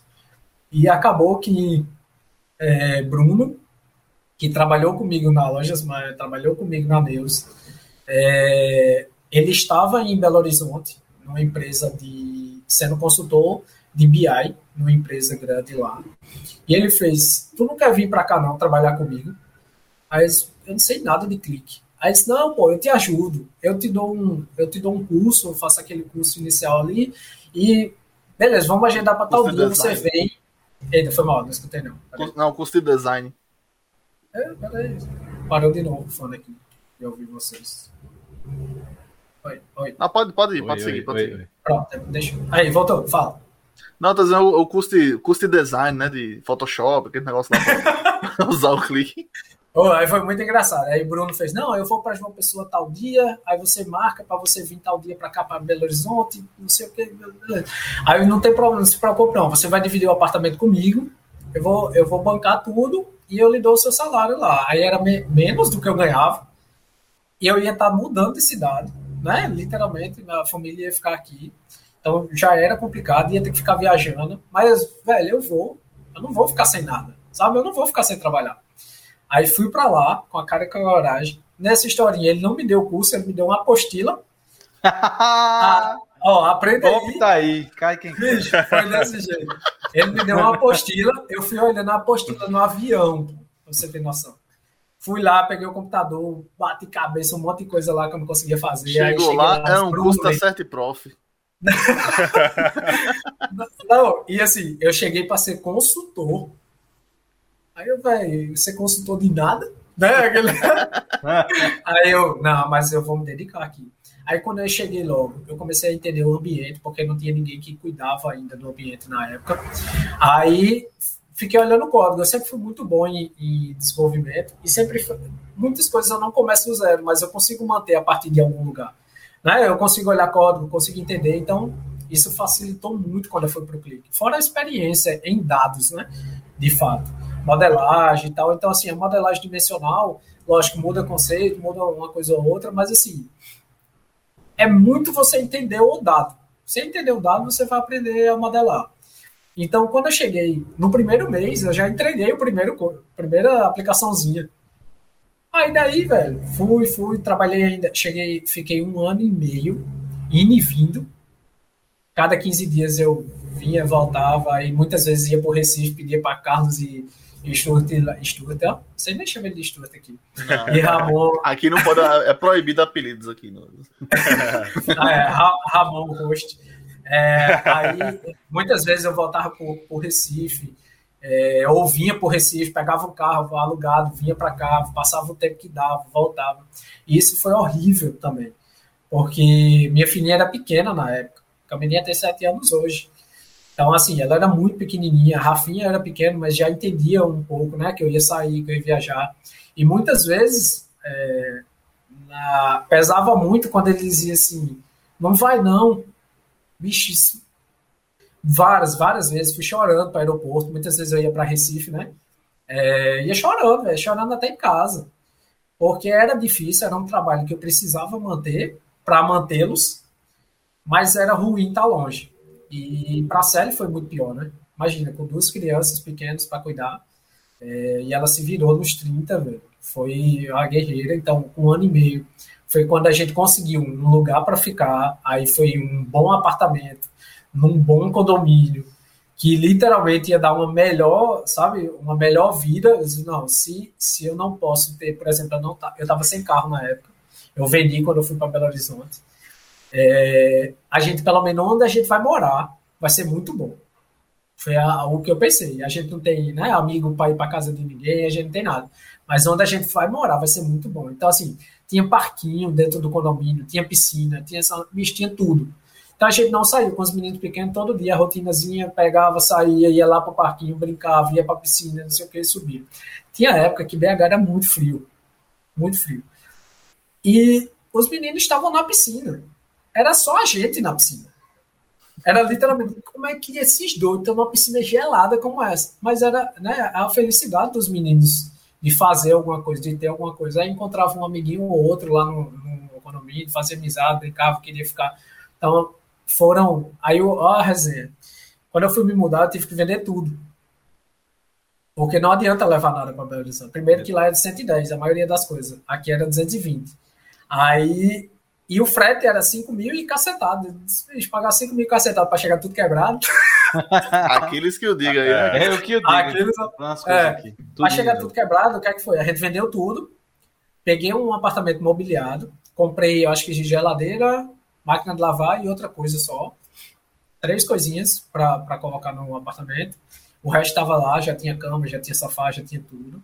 É, e cinco meses se passaram, seis meses, eu recebi uma proposta para voltar para João Pessoa. Eita. Aí eu olhei pra Célia, Célia olhou e disse aí, aí, a gente vai ou não vai? E pelos meninos na época, não pelo trabalho, não pelo lugar pelo que a gente morava, não, mas os meninos sentiram muito a saída, né, de perto dos tios, dos avós, dos primos. Isso sempre é, é aqui em João Pessoa, como tudo é muito perto, a família é toda daqui, a gente sempre estava junto, a gente almoçava todo domingo junto, então era aquela pirralhada brincando. É, e por eles a gente voltou. Voltei com, imagina, dois anos depois, com um salário menor do que eu ganhava em 2015, quando eu saí da News. É... Mas voltei por eles. Meu apartamento estava alugado, então eu voltei para casa do, dos pais, a gente voltou para casa do pai da gente até conseguir enxugar as contas e conseguir é enxugar as contas. Voltei para casa dos pais da gente. Dos nossos pais, é. Agora que eu entendi. Aí a gente voltou para chegou depois, meses. né? É, não vai saber. É, os filhos Aí... Lima são o sobrinho dele. Yeah. Eles são meus sobrinhos, exatamente. Spoiler. É. Aí a gente conseguiu, depois de oito meses, conseguiu outra casa. Aí foi sem nada. De novo, aí lá vai comprar tudo de novo. Aí conseguimos montar e tal. Tudo. Aí chega um dia desse, de uma hora para outra, a gente decidiu entregar a casa, volta para casa dos pais e a gente comprou um terreno, está construindo uma casa agora vai ficar massa, mas assim, foi uma doideira. Até hoje a gente olha para outro. Como foi que a gente decidiu?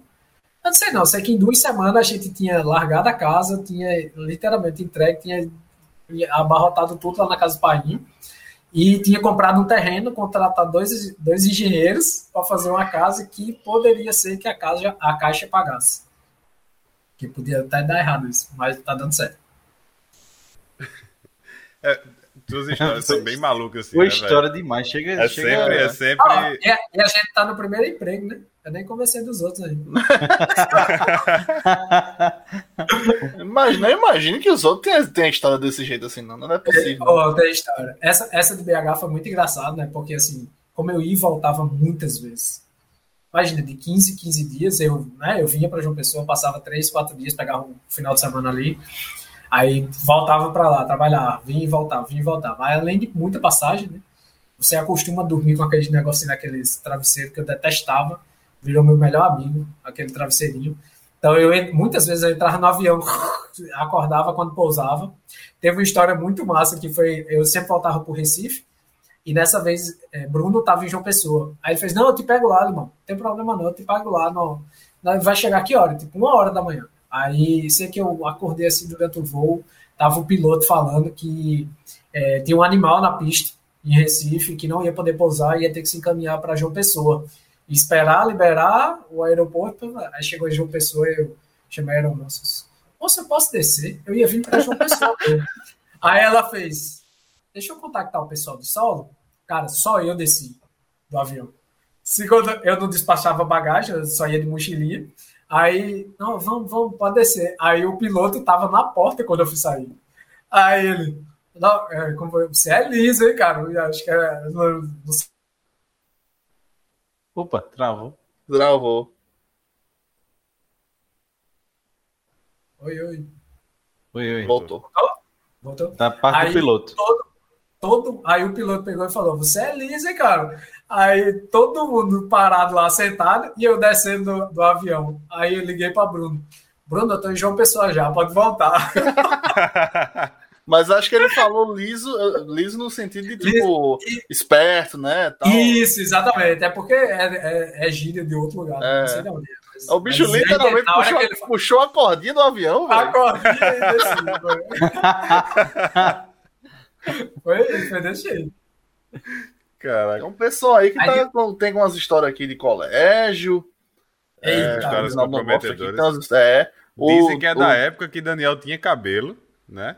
Um, Eita, o, o, seus play aqui vai falar da, perguntou se vai falar da história como agiota ou como Google Boy. A agiotagem é um tema bem frequente aqui no nosso programa, então se você quiser falar sobre isso, a gente tem até vinheta, não, não teve. É, é, inclusive, na quinta-feira a gente tem um Academy que e você quiser falar sobre agiotagem, jogo do bicho, é. venda de cigarro do Paraguai, pode vir aqui, pode contactar a gente, que a gente tá aqui portas abertas também. O pessoal tá já, querendo aprender. Já fazendo, já fazendo um mexão aí, né? Vai ter um. um Quinta-feira a gente vai ensinar. O André vai ensinar como é que você cria um app.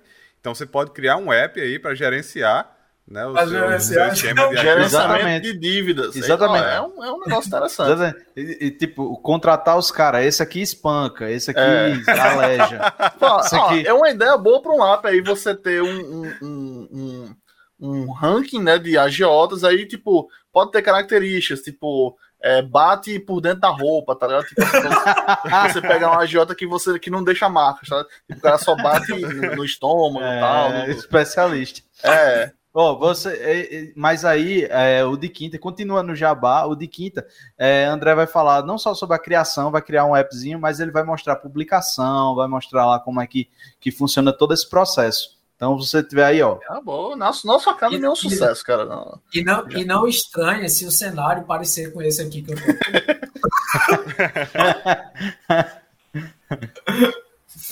é parecido, né? É, vai ser parecido, certeza. E aí, ó, pulei BH e vou voltar, né? Aí recebi a proposta para voltar. Ó, olha como foi a resenha. Uma pessoa que trabalhava, que eu trabalhava né, com alguém da equipe dela, ela era uma gestora lá. Ela saiu da Unimed, é, foi, se, foi dar consultoria para a Unimed de João Pessoa e mandou a galera me contratar, porque eu tinha que voltar para João Pessoa. Foi, eu, eu olhei assim, caramba, foi ano, ano. Você não eu tem jeito, não. conhecer é, alguém que conhece menos, menos pessoas do que você, Daniel. Sempre tem conhece alguém que conhece Sempre alguém. Conhece alguém. É. Ah, esse, então, esse aí é o, é o poder do essa, network, essa né? Foi, é, esse foi muito engraçado, porque assim, imagina aí, ela saiu de lá, aí veio, acabou dando consultoria para cá, aí a galera tava querendo né, fazer a parte de BI funcionar aqui, querendo startar o projeto, aí disse, não, porque você me chama Daniel. Aí me chamaram, aí foi quando eu voltei, Passei um ano e três meses lá ainda, puxando, tocando esse projeto do, da inicialização lá do, do BI com o clique. Aí acabou, surgiu a Fiabilité no meio do caminho. Que a Veras, né, tava precisando de uma força lá, comecei a fazer uns freelazinhos, tipo, duas horinhas lá para ajudar a galera. Era, né, era uma empresa nova, pequenininha, também nada. E na época a galera era muito inexperiente. Então imagina aí que a gente, quando estava dentro do processamento, a gente já sabia pouco, né? Imagina uma empresa que está fora do processo responder pelo dado que está lá. Então, aí eu fui lá ajudar e depois de um tempo eles me chamaram. Aí foi quando eu fui com a, a skill mesmo, já para ser, né, como liderança e gerenciar a galera. Que eu nunca tinha feito, vamos dizer, oficialmente. Até na época que eu era gerente, é só era eu. No máximo, eu era o líder técnico ali para os que pegavam o banco. Né? Então, por exemplo, você, Natan, né, era um, um apoio, uhum. uma ajuda, um, um, né, uma consultoria que você pegava ali como é que fazia, como é que era. Mas eu nunca liderei, nunca, nunca fiz gestão de pessoas. E lá na Feblité eu pude fazer. É, descobri lá, que eu gosto. E lá tu era coordenador de TI, né? Alguma coisa assim. Não era é, só banco era, ou alguma coisa assim. Isso, não, eu fiquei gerente de TI mesmo lá. É, eu fui, né? Pra, como, imagino que eu fui como lead de tech, é, tech lead lá. É, pra, eram quatro pessoas na época, era Everaldo, eu e mais quatro pessoas.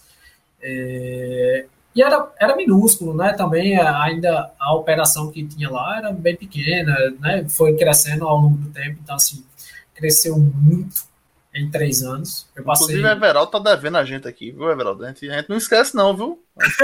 Os agiotas aqui cobra, viu? Estamos esperando então, foram, foram três anos é, na liderança mesmo da equipe e mais uns sete meses ali ajudando, né? né extraoficialmente ali ajudando, saindo de uma empresa e indo para lá para ajudar a galera a orçar, a fazer, né? A, a, saber discutir alguns, algumas coisas que o pessoal fazia, pedido sem pé nem cabeça, e, e mostrar a galera como era o processamento, como é que funcionava lá dentro porque... Até contratar uns, uns terceirizados aí de qualidade duvidosa aí, né? Que a gente conhece, né? oh, e teve até uma coisa que, né? que eu esqueci de falar. É, eu passei sete anos na Deus, mas teve um tempinho. É, eu entrei em 2008, em 2011 eu saí. Eu fui para a Unimed de uma pessoa. Aí cheguei na Unimed de uma pessoa, tinha um projeto massa, eu ia ganhar mais e tal. Caramba, vou, vou dar certo aqui. Aí um mês depois trocaram o gerente, veio um gerente lá que eu não ia muito com a cara dele. Aí eu peguei e fiquei só os três meses porque a Deus me chamou para voltar. Aí eu voltei para Deus e fiquei prestando serviço ao de uma pessoa. ao número de uma pessoa. Aí quando saí da Deus, quando eu saí da Deus que fui para BH, eu fiquei prestando serviço a dois a duas empresas. Quando a galera soube que eu tava, né, que eu tinha saído e tal, me ligaram e disse, cara, você trabalhou numa migração nossa, você pode fazer um serviço para a gente? Eu disse, na hora. Aí trabalhei para uma empresa de São Paulo é, e trabalhei para uma empresa que era parceira da Deus, que era a Deus Minas na época. Então, ajudava eles lá e ajudava essa outra empresa de São Paulo. Aí saí da Unimed BH, voltei para João Pessoa, né? Voltei para a Unimed João Pessoa. Aí fui para a Fiabilité. Aí fui para a Fiabilité, ainda ajudei a Unimed João Pessoa de novo. Aí fiquei na Fiabilité. E, agora a gente entende a parte que ele falou que trabalhava 24 horas por dia, né? É, aí fiquei... é, tá dizendo aqui, não, né? Isso, é isso a gente não chegou... É... Aí eu saí, saí da, da... Entrei na Fiabilité e a Conducta comprou a Deus, né? Tem, tem uma história aí, depois que eu saí da Neus também, que eu não contei, mas é, teve um episódio que foi muito engraçado, que me chamaram na Conducta para resolver um problema. E uma das coisas que eu tinha acordado com o Everaldo, quando eu fui para a Fiabilité, eu disse, bicho, eu não vou na Conducta. Eu não tenho que ir lá, eu não tenho nada a ver com isso. Mas a galera me chamou, foi assim, ó, eu quero que Daniel venha aqui resolver isso aqui. Aí eu contei a alguns amigos que sabiam da, da história. É, esse bicho, eu nunca vi isso. O Balanço ficou indignado. Eu nunca vi isso, velho, na minha vida. Mas, assim, é, é aquele negócio. Foi, errado ficou mais ainda. Eu não saí por causa que meu trabalho era ruim. Não... Foi uma decisão que a galera tomou e eu saí. É uma merda para quem sai, é. Uhum. Mas aí é um, uma coisa que eu aprendi depois que eu saí de lá. É, bicho, tem um CNPJ, vale um AVC. Isso é a maior verdade. Isso, então, isso dá uma pode... camisa, hein? Isso dá uma camisa, hein? Não, já tem, já tem. É igual a do. Ah, droga. Sobrevivi a mais uma reunião que né, poderia, que poderia ser um e-mail. Essa, essa é sensacional. Então, assim. Por falar é, em nenhum CNPJ tá... vale, vale um AVC.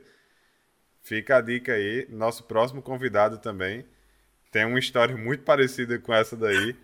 Eu acho que vai ser bem legal. Próxima terça aí, não percam. Ele realmente teve um é. AVC. Alegadamente, né? Tem, eu não tem, sei. Água problema. Brincadeira. Quase isso. E, e, é, então, de todas as empresas que eu fui, eu prestei serviço depois que saí, de todas elas. E agora, mais recente, é, foi quando eu, né, eu saí da Fibrité é, e acabei voltando a trabalhar como consultor lá na Unimed BH. O pessoal também veio aqui e tem certeza que não quer trabalhar com a gente, aí eu fui. A magia do home office, né? Da... É. É, e agora é home office, sem ter Inclusive, assim, pau no cu mais ou menos aí dos cabos da conduta, né? Que, que... Eita, eu digo, eu digo mais ou menos porque a gente, quer, a gente quer convidar eles aqui, então. Pelo amor de Deus, aqui. Tudo está perdoado. Mas se não, vamos foder vocês aí, seus é. Meu Deus.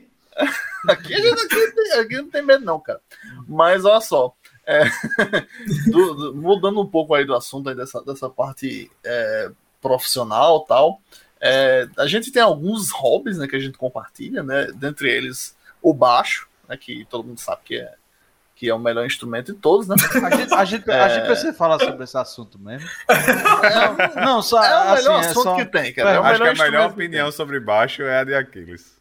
É, exatamente. É, o, é o Luciano do Zezé de Camargo. Cara, o pior, de, o pior é, tá desligado é lá, tipo, ninguém tá ouvindo Quando nada. eu era boy, eu tipo, tem uma, uma situação parecida que eu é, tinha um amigo assim da minha família, é casado com uma prima minha que ele tocava baixo, né, quando eu era criança e tal. E aí eu, tipo, ele tava rolando, na época da igreja, não tava rolando uma parada lá, e o bicho tava tocando baixo com a banda, né? Aí eu cheguei assim perto do bicho e disse, caralho, por que não sai som nesse negócio, hein, velho? é estranho, né? Deixa eu. Ó, eu tô tocando aqui, a galera sai daqui, pirralho, filho da puta. Enfim, depois, né? Pirralho, depois, olha, olha o que deu. Baixo bom é o que dá choque. Se você não usa um baixo que dá choque, você tá usando errado. É errado. Mas outro, é. outro dos hobbies que a gente compartilha é gostar de motocicletas, né? Você é um cara sim, que sim. É, isso é. curte bastante motocicleta. Inclusive, tivemos aquela belíssima viagem para Pipa, que foi, foi, foi top, né? Sim, é. a, gente, a gente, obviamente, não correu nas motos e tal. A gente, né? Não, não, não, todo mundo é responsável. É, todo mundo é responsável. Ninguém passou de 100 e tal. Ninguém, né? é. né? eu, eu gosto muito, gostei muito de baixo, vou dizer assim, porque é, tem uma coisa que a gente fez na entrevista que ele falou, que Ramon falou sobre ele, que ele, sempre que ele quer fazer uma coisa, ele quer fazer do melhor jeito. Então foi eu com música. Eu achava massa, eu gostava, eu, né? Eu sempre gostei, admirei baixo ali e tal. Comecei a aprender, mas eu não me achava bom no baixo. Então, depois de alguns anos, né, eu peguei, foi, foi na época que eu entrei na faculdade, aí eu deixei para lá. É, aí parei mesmo, desde, desde 2005 que eu não toco mais. Mas moto, para vocês terem noção como eu gosto, não só eu, como minha esposa também, a gente foi para Belo Horizonte de moto. Nossa! A gente, é, a gente saiu, como é que foi? É, quando eu fui trabalhar de fato lá, né? Eu precisava de transporte, eu disse, vou levar minha moto. Bruno já fazia isso como se fosse quintal de casa. Aí Bruno, se ele fez, eu vou também. também né? É, aí se ele fez, eu vou também. Eu cheguei na hora. Aí a gente saiu, foi, rodou três dias, rodou 800 quilômetros num dia, 700 no outro, 600 no outro. Nossa. Chegou lá, tipo, três e meia, quatro horas da tarde, de 11 horas da noite era o voo para Célio voltar, porque a Camilinha era pequenininha. aí deixou com a mãe dela, aí voltou, já pegou um voo voltando para Recife e voltou casa. Foi só pelo prazer de... Nossa, velho. Fiquei com a aí de lá depois aqui, só de pensar nessa é, aí, é teve, teve, teve, outra vez que ela pegou um avião, foi para lá, aí de lá a gente foi pro Rio. A gente foi pro encontro, o encontro de mostra de Búzios. A gente parou em Cabo Frio, ficou lá em Cabo Frio no dia e tal, depois no outro voltou. Tu Também tinha qual assim. nessa época? Deu 600 e poucos quilômetros. Aí foi no dia e voltou no outro. A galera era toda animada, velho. Tu tinha qual moto nessa época? Eu tinha uma CB500. Uhum. Eita, da, daquela, daquela antiga ou da. Aquela antigona. É aquela antigona. Acho eu, eu, eu, acho que eu lembro dessa moto. Farol é, redondo, o tanque é. gigante. Era o farol muito... dela era prateado ou era. Era prateado. É massa demais aquele ali. É, Aí, eu... hoje, hoje em dia tu tá com, tá com qual? Agora eu tô com nada. Tudo ah. eu vendi por causa da casa. Tudo. Ah, eu vendi bicicleta, vendi videogame dos meninos. Eu não vendi os meninos ainda porque o preço tá embaixo, mas. não, dá pra monetizar é, esses meninos, pô. Monetiza. TikTok. É, é porque. Qual? monetiza, é pô. Porque é tá sem poder ter, tá sem poder ter festa infantil, porque eu alugava pra festa infantil, ó, oh, leva uma criança, mas, não era convidado porque não tinha filho. Aí cara, eu disse, oh, não, tem dois aqui. Os caras que tá. não tem amigo. É, é importante dizer, por questões legais, que o nosso convidado não está querendo vender seus filhos, tá? É apenas uma brincadeira. Por favor, pessoal da internet aí, pessoal que corta os vídeos aí e cancela o povo, não cancele o nosso convidado. É brincadeira, tá? Alugar Cara, pode, alugar não tem nada não na conta. Esse negócio de alugar, pô, a, a menina não, né? Mas aqui em Portugal, pô, teve uma época que, quando tava na quarentena, no lockdown, tudo fechado aqui, você podia passear com, com, com animal, né? E a, aconteceram altos casos, velho. A galera alugava animal. Nossa. Era. A galera alugava cachorro para você pegar o cachorro e passear na rua. Ou seja, você, você tava andando na rua de boa porque você tava passeando com cachorro, tá ligado? Só que o cachorro não era seu, velho. Teve gente que foi pego passeando com cabra. O cara botou um, um, uma coleira na cabra e foi passear com a cabra porque era um animal de estimação, velho. Agora fala. O cara, o cara puxar um bicho desse que não sai do canto, né? Porque se ele ficar puto, ele não, não sai, importa, não. Ele só quer ir pra rua, tá ligado? É. ir pra rua, velho. Aqui, aqui é se fosse no Brasil, aqui no, no, interior, era normal, né? Porque aqui tem ah, muita gente que é. tem cabra de estimação e tal, não, né? Aqui, cabra a, Aqui tem uns ratos do tamanho de cachorro ali na rua, ali, embaixo. Dá pra, dá pra lá. Dá... é, o, dá pra levar. O Ra Ramon mesmo, né? É, é um cara que, que cria um guaxinim, né? Pra quem não sabe. É. O guaxinim tem. O guaxinim dele tem, inclusive, tem perfil no Instagram que tem mais seguidor do que nós tudinho aqui. Tem mais seguidor é. do que o Codes. Tem mais seguidor. Qual o nome? Qual o nome é. Da... é Baby Alvin, é? Qual é? é. Baby Alvin. Quem é. vocês, vocês procurem aí. Se você ó, sigam ele no Instagram para vocês poderem ser é, infernizados, né, por, pela, pelo, que a gente, pelo que a gente sofre quando a gente tá jogando COD e né, tem que ouvir os stories sendo gravados, então siga ele, né, que é maravilhoso. A gente, infelizmente, não pode citar o nome da esposa de Ramon aqui, porque contratualmente a gente não pode citar o nome dela, porque o público dela é muito, é muito de modelos, de influência, blogueiros aí, tipo assim, se eles descobrirem que ela tá envolvida com esse negócio aqui, ela perde muitos seguidores, entendeu? Porque é, o povo, né, ninguém pode saber que Ramon, que aparece, né, que é coadjuvante lá dos stories dela, na verdade é, é um podcaster, de, de, podcast de tecnologia, né, gente? Pelo amor de Deus. Olha, olha, Olha a, a, história que a Deilton ali no chat. É, não, não vou me falou. Não vou me nisso, não, pelo amor Eu tenho um amigo que tinha uma fé com a cabra. Não, não, não, não Agora, vou entrar nisso, não. O amigo dele tá, no, tá, tá, na, tá na pergunta, tá na, na, na linha de cima, né? Detalhe aqui, que eu não vou entrar em detalhes. Uma fé, agora você vê que não é. Não, gente, não vamos entrar nessa, não, uma que está cancelamento é também, gente, pelo amor de Deus. É verdade, é verdade. Está cancelamento também, vamos deixar isso Mas pra lá. É um hoje em dia é um crush. Você tem um crush com uma cabra. Tudo bem, tranquilo, vamos lá. É, não vamos entrar nesse assunto, é, não. Hoje... Voltando aos hobbies. Aí, é, melhor, melhor. Foi, baixo, foi é. baixo por, por vários anos. É, moto, eu tenho. Eu sempre tive moto desde 2005 até agora. Tem uma coisa de moto. o terceiro, o terceiro é o que. Que, que o pessoal tá. Porque eu lembro que uma época dessa lá em BH, Bruno, a turma lá que trabalhava, tava fazendo curso, né? De, de, de pilotagem mesmo. Isso, e, é, não. Tu chegou a fazer aquele curso? Com eu não fiz, já, já tinha voltado? A moto, porque a moto que eu tinha não, não era para fazer. É, por, é, como é que acontece? É muito diferente do pensamento que a galera tem aqui em João Pessoa. Isso, isso quando eu fui para lá, é, eu, achei, eu achei massa, eu achei interessante. É, do grupo que eu participava, o motogrupo que eu participava lá, eu acho que os oito fizeram curso de pilotagem. Porque a galera, além de gostar muito de moto esportiva lá, é... lógico, aqui tem, né? Mas assim, acho que até questão do poder aquisitivo é um pouco diferente. A galera gosta muito e eles se preocupavam. Então, se preocupava com equipamento, se preocupava com, né, com pilotagem, se preocupava com isso. E eu sempre achei massa. Na época, eu tava com uma moto alta. Então, não, não prestava para eu para eu ir, né, me aventurar nessa no tipo de, de estilo de pilotagem que eles foram fazer o curso, que aí era mais esportiva mesmo. Eu, eu tenho uma é, pergunta, tem, tem eu tenho uma pergunta para você aqui. Eu tô perguntando muito sério para você. Você já fez o curso de como dar grau? Cara, raspar a placa no chão. é aquele negócio que o cara fica em cima do reboque com as cordas puxando, né? Não, Caralho. não. É muito profissional aquele negócio, aí. O cara sobe, e fica tem uma corda que puxa, fica segurando você pra você não cair. É maravilhoso. É sério? Agora, tem, aí... tem, porra. Tem, tem. Curso de dar grau, é o que mais tem. Não sei se tem é. aqui na pessoa, né? E não sei se tem em Portugal, porque, né, povo aí é, é, não, é, não é curso oficial. Aqui em João Pessoa não é curso oficial, não, mas ali na, nas Três Lagoas tem uma. Se você for falar, você aprende com a galera que é. tá lá. É, tipo, é, aí, aí sem, sem preconceito, moto... você aprende a dar grau, depois você aprende a saltar. Eita.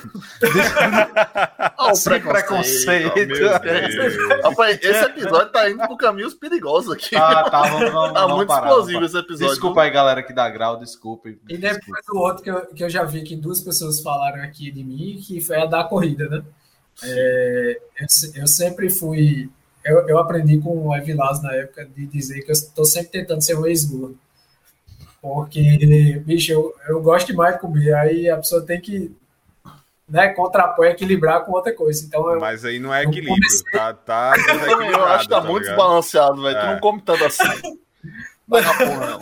Então, aí o que é que aconteceu? Eu tava bem mais gordinho na época, foi em 2014 que eu comecei, que eu decidi a correr. É, aí, literalmente, eu não corri nem nada. Eu sempre achei massa. Eu sempre achei massa a ideia de, bicho, vou ali. Aí sai correndo e vai. E na época eu lembro que eu. eu, eu campo, morava, tá ligado? É, eu morava no. Pertinho do gás ali, atrás do todo dia do gás. Na, e eu tentava descer só a rua. Só até chegar. Tipo, até na casa do pai, pra vocês terem noção, dá um. Acho que dá um quilômetro e 400 metros. Eu não conseguia nem chegar. Teu pai mora perto aqui da minha casa, né? Oi? Teu pai mora perto aqui de onde eu moro, né? É, é pertinho. É, né? eu, tô, eu tô morando aí ainda, né? Enquanto eu tô com a casa. Não que eu queira dizer pra ninguém onde eu moro, tá? Não, não tem que vir Você já disse em outro vídeo. Puta que pariu.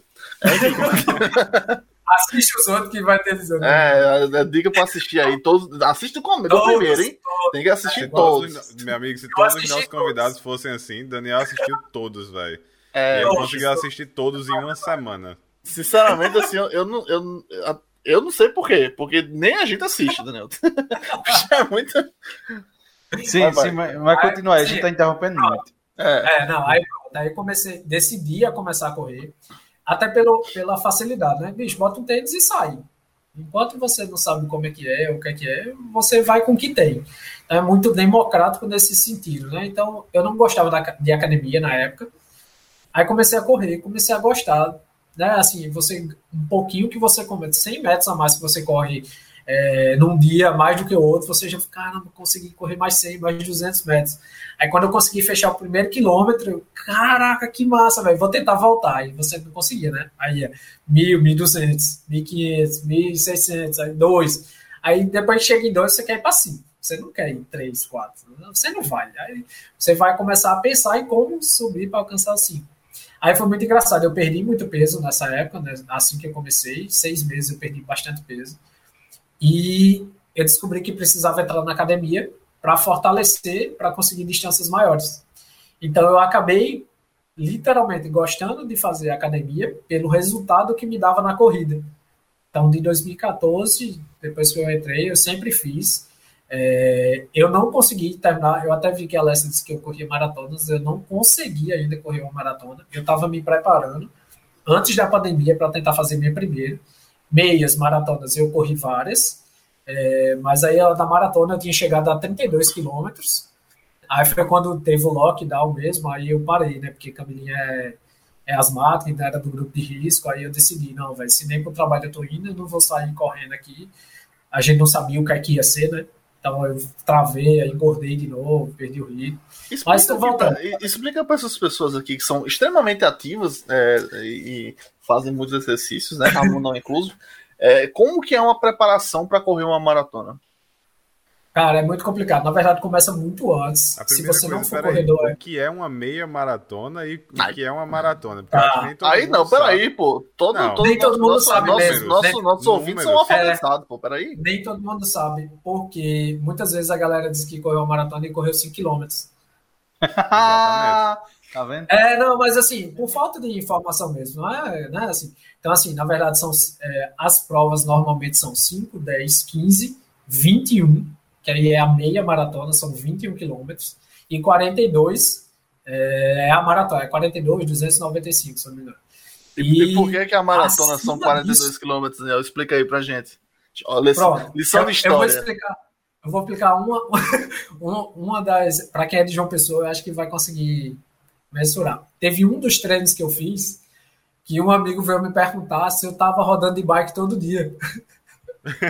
que foi, eu, eu morava ali no comecinho do Cristo, é, ali na Ceasa. Eu saía da Ceasa, eu ia, pegava Ailton Souto Maior, ia até a Estação Ciência, descia para a Orla, subia Beira Rio, até a alça ali da Beira Rio, descia pela alça da Beira Rio, subia, passava o FPB, Unip e voltava para o Cristo dava 23 quilômetros.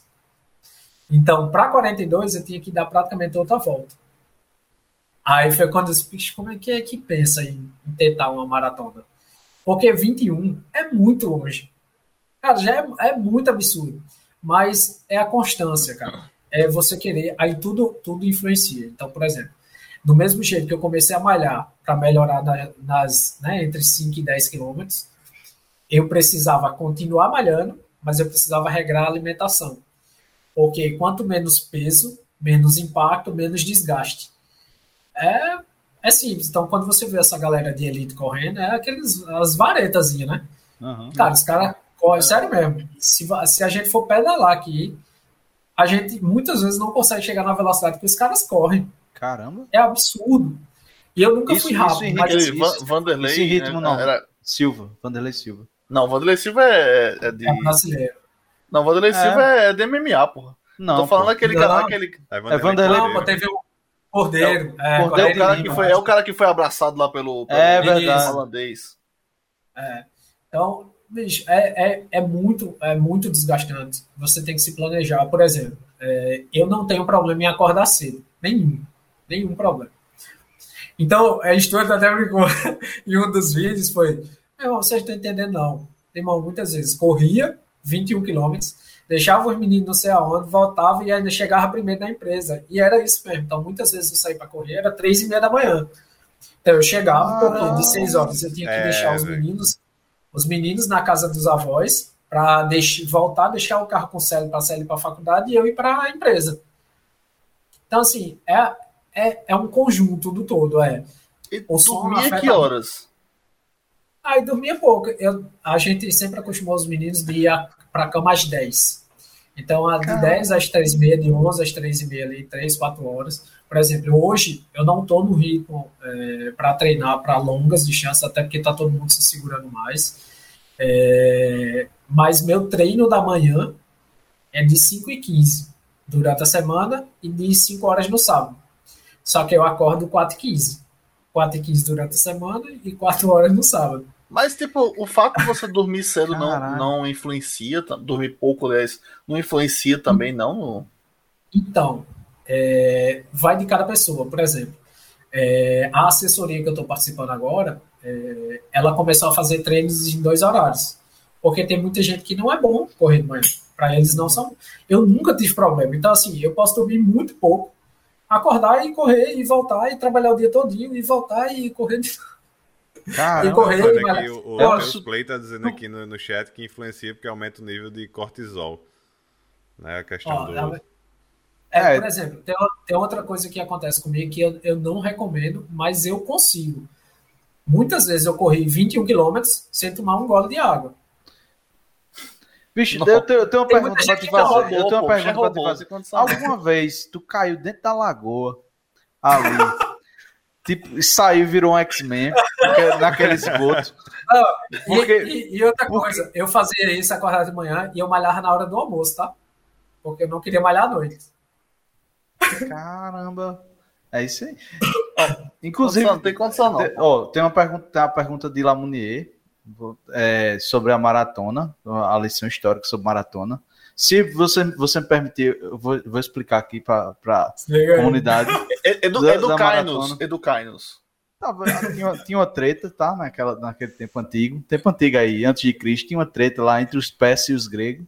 Treta pesada. Os caras estavam lá brigando e tal. E, comece, e, e ganharam. Os gregos ganharam. E, o, e os bichos disseram assim: Ei, meu irmão, avisa a um coitado lá, o estagiário. Tinha um estagiário, o estagiário lá tava bem de boa, olhando para cima, levando café pra galera. Disseram: o bicho terminou, vai lá ali em Maratona, para dizer que Maratona era uma cidade que ficava 42 quilômetros dali, né? Só, rapaz, vá lá e diga lá que a gente ganhou. Agora vá ligeiro, que a entrega é para hoje. A entrega é para hoje e tá atrasada já. Aí o estagiário saiu doido, saiu correndo. Com HD embaixo do braço, né? Com HD embaixo do braço. o nome do, o nome do estagiário. lá em Maratona. O nome do estagiário era Ramon. Ramon. Aí chegou lá, disse: ganhamos, ou sei lá, foi alguma coisa assim. Caiu e morreu. Aí, tipo, a galera faz, olha que massa que ele, tá, que ele fez, ó. Bora fazer é. também, tá ligado? Aí até hoje tá fazendo. Achou? vê... Cara, o bicho correu 42 quilômetros e imediatamente morreu. Vamos transformar isso em esporte? Não, é um esporte. Vamos transformar isso em esporte. Caralho, Cara, mas, é bizarro. Mas, Ser humano é, é foda, velho. É, é, muito engraçado, porque assim, é, você tem que gostar, né? Não, não tem jeito, você pode fazer em qualquer esporte. Corrida, eu acho que dá muito prazer em correr. Se você começar, lógico, é difícil. Para quem não gosta de acordar cedo, para quem. É, é, dói. Mas no começo machuca. Então, assim, quando você começa. Tem uma hora que, por exemplo, estabiliza. Eu corria 21 quilômetros, como que ia na esquina e voltava. Caralho. Eu ia, eu fazia, eu literalmente, eu corria antes de ir pro trabalho com 21 quilômetros. Porque era o treino que eu tinha durante a semana. E chegou na, por exemplo, quando eu comecei o treino para maratona, era um Acho que a preparação era quatro meses, porque eu já vinha né, no ritmo bom. Então, virou quatro meses. E meus longões começou assim, ó. 21, 24, 26. Aí 24, 28, 26, 30, 28. Aí 28, 32. É absurdo você pensar que você vai sair de casa de manhã cedo, quatro e pouca da manhã, três e pouca, para correr 32 quilômetros mas a constância, o treino e tal, a alimentação, a, né? Bicho, a pergunta que, que não quer calar é onde é que corre. Uh, cadê? Cadê? O cabo Tá ouvindo agora? vezes- Peraí, peraí. É porque eu acho que é meio difícil você me ouvir. é, normalmente É tá o cabo, velho. Pronto. É porque eu tava com medo de descarregar, deixei o cabo. Fala aí. Tá- agora você tá ouvindo, né? Tô, tô ouvindo. Pronto. Tipo assim, um- onde é que corre 32 km em João Pessoa que tem, não tem infra- infraestrutura pra porra nenhuma? Pronto, Onde é eu vou que- dizer como, como foi eh, a prova que a assessoria fez para a gente fazer eh, 42. A gente saía ali do Seixas, daquela. Eu não sei se vocês. Onde é a pousada do Amor famosa ali? Aí mais na frente tem uma pousada do Kiko. A gente saía dali, ia até a praia do Poço, subia, tudinho, Estação Ciência, Orla, ia até a praia do Poço, dava os 21 e a gente voltava. Pra quem não conhece João Pessoa, você saía de João Pessoa, que é a Praia do Poço, já é Cabedelo. Já é, É outro, é outro município, então você saía de João Pessoa É. para poder dar esse. Teve, teve uma, teve, tem uma que é legal para quem conhece, por exemplo, no Busto ali. é, todo mundo, acho que todo mundo que já veio aqui conhece o Busto. Então é do Busto até o Marco Zero de Cabedelo, dá 19 quilômetros. Então dá para você ir até Cabedelo, volta pro Busto e termina no Busto ali, que é mais fácil. E pra quem não conhece João Pessoa, tomar no cu você também, né? Pessoa é do caralho. Venha Amigo, velho, vamos perder seguidor. Já- venha conhecer Vamos essa cidade, que João Pessoa é top. Venha, venha, A galera já conhecer. tá se desescrevendo aí. Não, a gente diz bom. assim, ó. A gente diz assim, se você quer falar mal, venha. Aí você vai lá no comentário do vídeo e você diz se foi ruim ou se foi bom. Se for É, bom, não vai. gostou. É, se não você já gostou, bota pega o joinha, avião e você vem já aqui. bota o joinha agora, entendeu? Porque a gente tá dizendo que é bom. Se você quiser colocar o, o, o- O o dislike. dislike, aí você vai lá. Se você achar ruim, você bota o dislike. É, isso. Vem aqui e a gente Ah, leva e- você na peixada do. Lá na peixada do. Ei, meu Aque- amigo. Ô, ei, aquele eu- ga- Sentiu o gosto agora. galeto. Ei, Porra, aquele tá galeto recheado, hein, que tem ali do Fechou, velho. Aquele galeto fechou. Ixi, era bom demais. Eu tenho uma... A fava do. Ô, fava praia, fava praia. Fava Praia é bom. Ei, é bom. Se você vier pra João Pessoa, olha, a gente tá pra- dando propaganda de graça. A gente tem que pedir essa- essas comidas pra, pra, pra gente. Ó, tem uma pergunta técnica pesadíssima aqui pra, pra quem é corredor. Quando, quando o cara tá fazendo exercício, tipo, é, é- tipo eu, eu, eu tive meus momentos de exercício, depois não tive também e tal. Todo, todo mundo acho que tem esse negócio, né? De ir pra academia um tempo, não sei o quê. E tem, tem uma parada que é, por exemplo, quando você vai caminhar, você usa muito esse tempo para pensar, tipo, é bom para a cabeça e tal. Só que quando você tá correndo meio que atleta, eu acho que não, eu penso que não é bem essa vibe, tipo, quando você tá correndo competitivamente assim, treinando Não, competitivamente. é. Como não, competitivamente diz, explica, você- explica aí como é tua tua cabeça na hora que tu tá correndo. É porque assim, você, tipo, você, você é, é, é, é diferente, sei lá, de Ramon, que é um cara que faz slackline, que faz crossfit É. e que faz um monte de coisa porque a, a mulher dele obriga ele. Mas, tipo assim, é o- ah, beleza, é o cara que faz exercício casualmente e tal, beleza, se cuida. Você é um atleta de alta performance. A realidade é essa, é um cara que, tipo assim, tá lá no, no alto nível do esporte. Beleza, né? Tá fazendo meia maratona e tal. Então, assim, dá para considerar que é um atleta de alta performance, né? Tipo, como é, é, o que é, como é o que que passa na cabeça de um atleta de, de alta performance quando ele tá, tá no, Tá. lá no, no- enfim. eu não me consideraria de alta performance. É lógico, né? Tem, tem N níveis. Então, é lógico, se alguém que não corre 21 km, corre 10, vai me achar que eu sou muito melhor, né? Mas é, é questão de, de querer. É literalmente. Você tem que criar um plano para atingir aquele tal objetivo. A corrida, é, é, para mim, sempre foi muito isso, tá, Kids? Para mim, sempre foi minha válvula de escape. Então, é, foi uma, é, uma, é uma coisa que eu até brinco é, com Sally. Sally conseguiu descobrir quando eu preciso correr. Então, já teve dias de eu sair muito irritado do trabalho, de eu literalmente botar minhas coisas assim, não falar nada e vou correr. Ela não diz nada, absolutamente nada. Ela diz que é, ela sabe que aquilo ali é o que vai me fazer chegar em casa. Sabe? Porque eu tô com um trabalho na cabeça. Então, assim, quando eu corro, pode ser 5 quilômetros. E 5 quilômetros já te leva para outro mundo. E eu, na época. No meu caso, sim, no meu caso, literalmente, inclusive.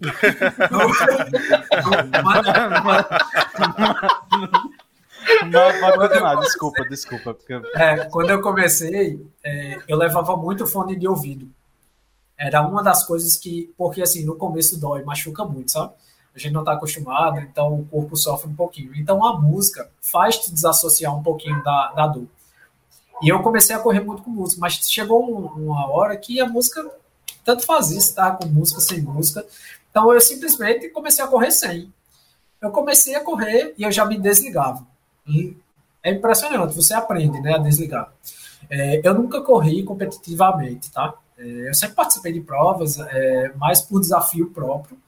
É, só você tentando para você saber o que são o que é correr 21 quilômetros o que é correr 10, o que é sair de casa e correr 5. Se você nunca tentou, você não tem ideia do quanto é difícil. Só que chega uma hora que, de tanto você fazer, de tanto você ter a consistência, de tanto você se preparar melhor para aquilo, vai ficando fácil. Daqui a pouco você quer mais um pouquinho, daqui a pouco você quer mais um pouquinho. Eu, eu, eu sempre digo, eu sempre incentivo muito a galera a, a fazer esporte, sabe? É, funciona muito para mim, lógico que pode não funcionar para todo mundo, mas é, é, muito bom, é muito prazeroso você fazer. Então eu sempre levei gente para corrida, sempre levei gente para academia. Eu sempre fui esse incentivador, né, da melhora para o psicológico mesmo, para a gente esparecer um pouquinho, para a gente esquecer um pouquinho do trabalho. É, e eu usei muito isso para desafogar mesmo a cabeça. Era o que me fazia é, sair daquele corre-corre de tecnologia de 24 por 7, de banca indo, levanta. Né? Eu sempre corri com o celular e com né, ligado e, e, no máximo o Bluetooth. E depois de um tempo eu botei o relógio, então chegava a notificação, eu sabia se era um problema sério ou não, que eu tinha que parar de correr. Que já aconteceu. Já aconteceu de chegar um alerta que, que bosta. Aí, às vezes, quando eu sabia que tinha uma coisa que poderia dar errado, eu levava o computador no carro. Aí eu entrava, chegava no carro, ligava e, e e resolvi. O bicho, o bicho tava no meio da corrida, chegava o alerta, ele corria de volta.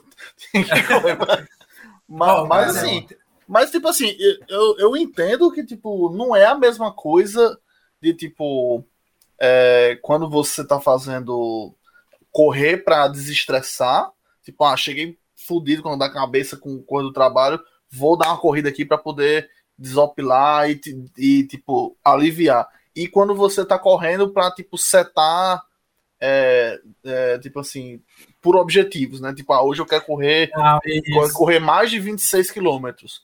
Aí, tipo, como não, que é, o, o Desculpem a palavra que eu vou usar, como que é o mindset? Ei! Perdão, ah, perdão. Não, obrigado aí por ter vindo. Valeu. eu, não tenho, eu não tenho como responder, Valeu. essa foi uma palavra própria. Perdão, não, Augusto.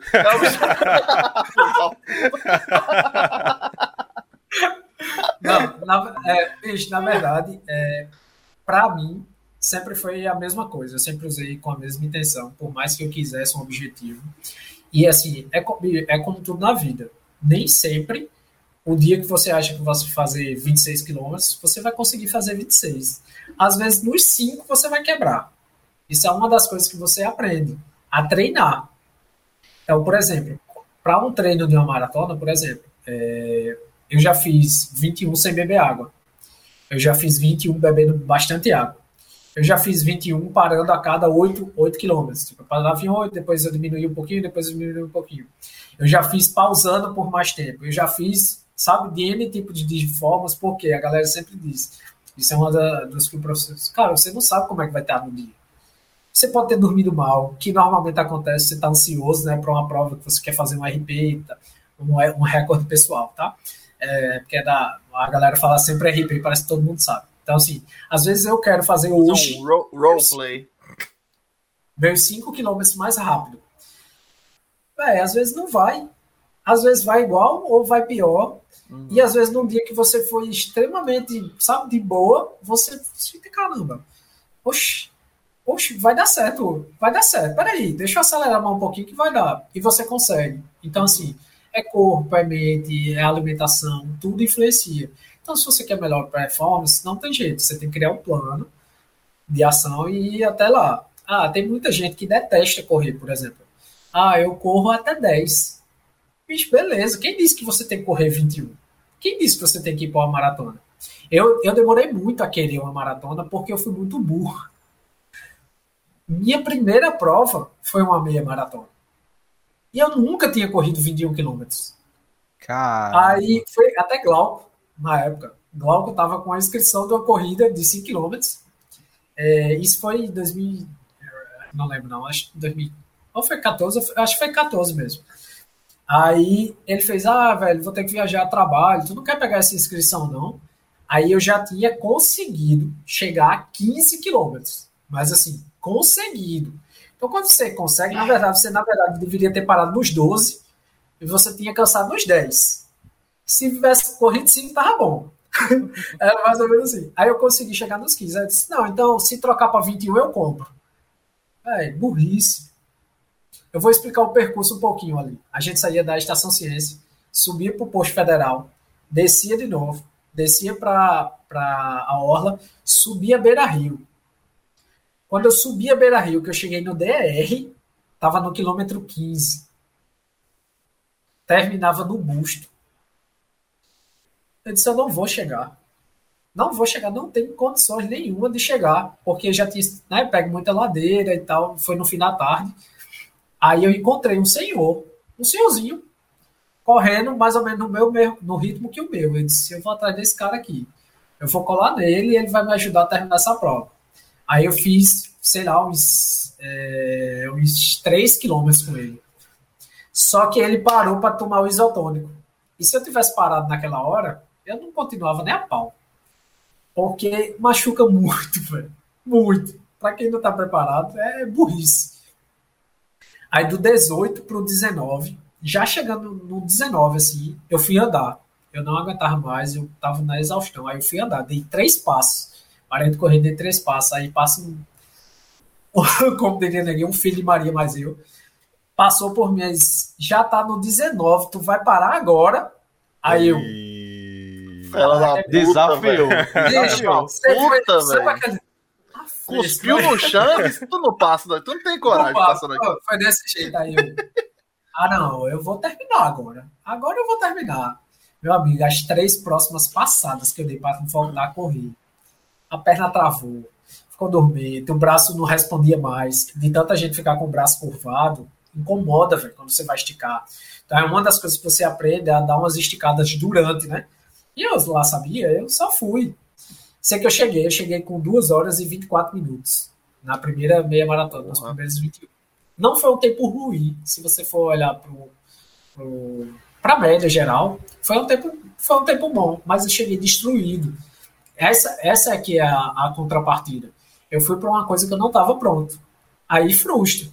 Eu cheguei, beleza. Aí quando eu cheguei no busto, meu carro estava no Ibis, que era 3 quilômetros para frente e a, e a, e a orla tava fechada. Como é que vai para lá? Vai andando. Eu demorei. De, de maca. Demorei, eu, acho, eu acho que mais uma hora para chegar no carro. Eu não tinha levado celular, ah, tinha é. deixado celular no carro. Aí quando eu consegui, eu deitei aí duas, três vezes nos bancos lá, deitei, esperava a alma voltar pro corpo.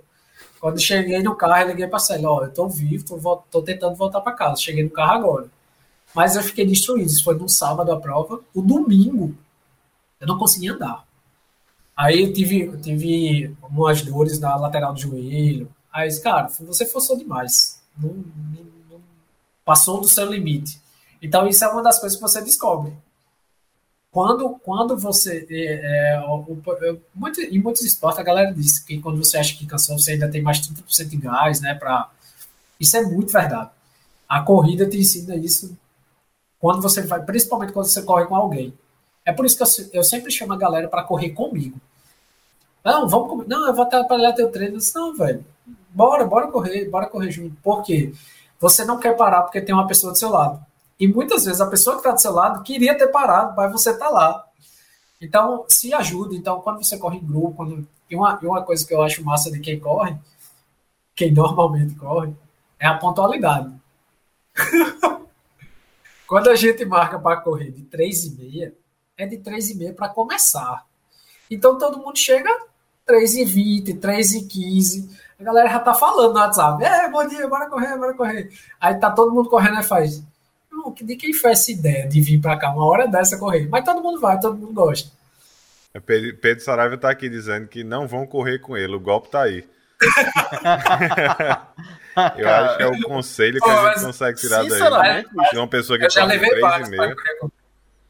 Cara, é, bicho, o cara, olha, eu sinceramente, assim, por mais que a gente seja amigo, mas eu, eu tô questionando aqui as minhas decisões de querer ser amigo de uma pessoa que acorda de 3 e 15 da manhã pra ir correr, bicho. É capaz Pelo de qualquer coisa. É capaz não, uma pessoa coisa. dessa, não, pessoa dessa não, mas, mas, você vê, é interessante isso daí, porque isso te dá uma.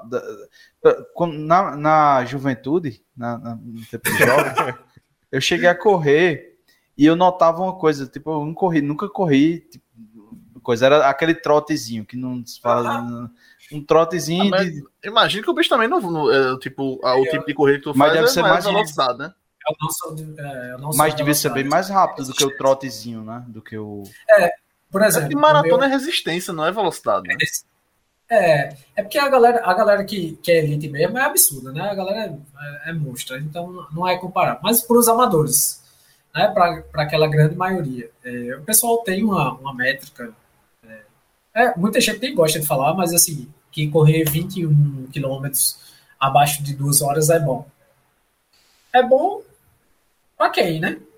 É, bicho, meu ritmo é um, seu ritmo é outro. Então, assim, hum. é muito ruim ficar se comparando. Mas é muito bom você medir o que você consegue fazer. Por exemplo, eu sei que eu não sou um corredor rápido.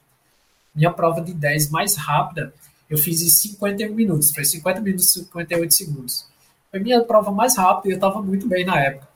Mas tem gente que faz é, a elite, né? Faz tipo 30 e poucos, 35 minutos, 10 quilômetros a galera amadora que, né, que tem um, tem um, um shapezinho, né, se prepara mais, tem uma, né, é mais alto. Normalmente a galera mais alta tem uma passada maior, então consegue é, ganhar um pouco mais de velocidade também. Faz em 43 minutos, 45 minutos. Bicho, isso pra mim é muito rápido. Porque eu, eu sei que eu não, eu não tenho shapezinho para correr nessa velocidade. A gente ficou brincando esses dias na assessoria o, o treinador da gente, ele fez, acho que um, uma corrida leve, de, acho que foi 12 quilômetros, que a cada quilômetro ele correu a 4 minutos e 20 segundos. 12 quilômetros. Que cada quilômetro dele ele conseguiu fazer a 4 minutos e 20 segundos e meio. Tá. Meu, o mais rápido, fechava ali 4,58, 4, né, 4, 5 o mais rápido. Eu, eu, eu, a gente participou de um treino uma vez que ele foi correr com a gente. Ele pegou, não, vou ficar dando volta aqui. Ele deu várias voltas da gente. E teve uma vez que eu disse: eu não vou deixar o bicho passar por mim hoje. Quando ele chegar, eu vou acelerar aqui. Eu não vou deixar ele passar. Ele passou por mim. Brincando. Tá cagando e andando. Isso lembrou. A, a, assim. Parece aquele, aquele cara que foi com a gente pra pra pipa, né? Que foi no 1200 que a gente tava todo mundo de, de 600, tá? Eu tava no 1200. Aí o bicho era tão, ele era tão rápido a moto dele que ele, ele passava a gente, parava a moto, ia tomar uma água de coco, esperava a gente passar, a gente passava, daqui a pouco ele terminava, pegava a moto e passava na gente. Parece essa história aí. É tipo isso, pô. Tipo isso. Então, assim, para o que eu queria, para né, a minha intenção, para o que eu entendi ser minha velocidade, eu corri já muito bem. Eu fiz, eu fiz minha melhor meia em 1 hora e 56 minutos. Foi o meu melhor, melhor tempo. Mas normalmente eu ficava ali. E, e assim, segundos é muita coisa. Você diminuir minutos é absurdo. Então, assim, quando você diminui, por exemplo, a minha primeira foi 2 horas e 24. Para 2 horas, isso é muito treino. Você não, não, não tem caixinha mágica, não. É é ralar. Mas, mas aí, Daniel, tipo, se tu tá treinando para 21 quilômetros, aí, tipo, todos os dias tu corre. Tu, como, é, como, é, como é esse, negócio para che chegar nisso? Para tu manter, não perder também, porque não pode perder massa muscular. Isso, né, isso. É, exatamente. Como, como é, é que tu, tu chega lá? Isso, então, na verdade, eu, é, eu passei muitos anos, muitos anos correndo sol é, sem planilha, sem nada, que muitas as, as, planilhas se encontram muito na web. é, de plano de treino, né? Ah, hoje você corre três, amanhã você corre cinco, aí você descansa, aí depois faz outro tipo de treino, faz fortalecimento, dias ímpares e pares. É, tem tem um, um, monte de plano. O meu, eu, eu consegui chegar a 21 sem ter treinador. Nenhum. Eu só quis fazer e aumentando gradativamente. Eu nunca fui de exagerar. É, fora essa primeira vez, que aí foi, é, né, primeira viagem. Mas foi desde esse dia que eu comecei a planejar mesmo como é que eu ia fazer, se eu estava preparado para fazer. Muitas vezes você acha que não está preparado, é, mas faz. Muitas vezes você acha que vai fazer e não faz. Então, tudo isso você começa a mensurar e, e por exemplo, Arquímedes, meu plano de treino hoje são quatro treinos semanais. É, então, eu tenho quatro, três, três tipos de semana. Eu tenho a semana de choque, a semana do regenerativo e a semana dos treinos ordinários. Então, o choque é aquele que são distâncias menores, mas com maior gás que você conseguir dar. Então, tem treino de tiro, treino de. É, aí, tiro depende muito né, de como é a semana. Então, às vezes, vai ser tiro de 1 km, de 200 metros, de 400. Vai depender do, de como ele passa lá. Mas você sempre tem que mudar o estímulo.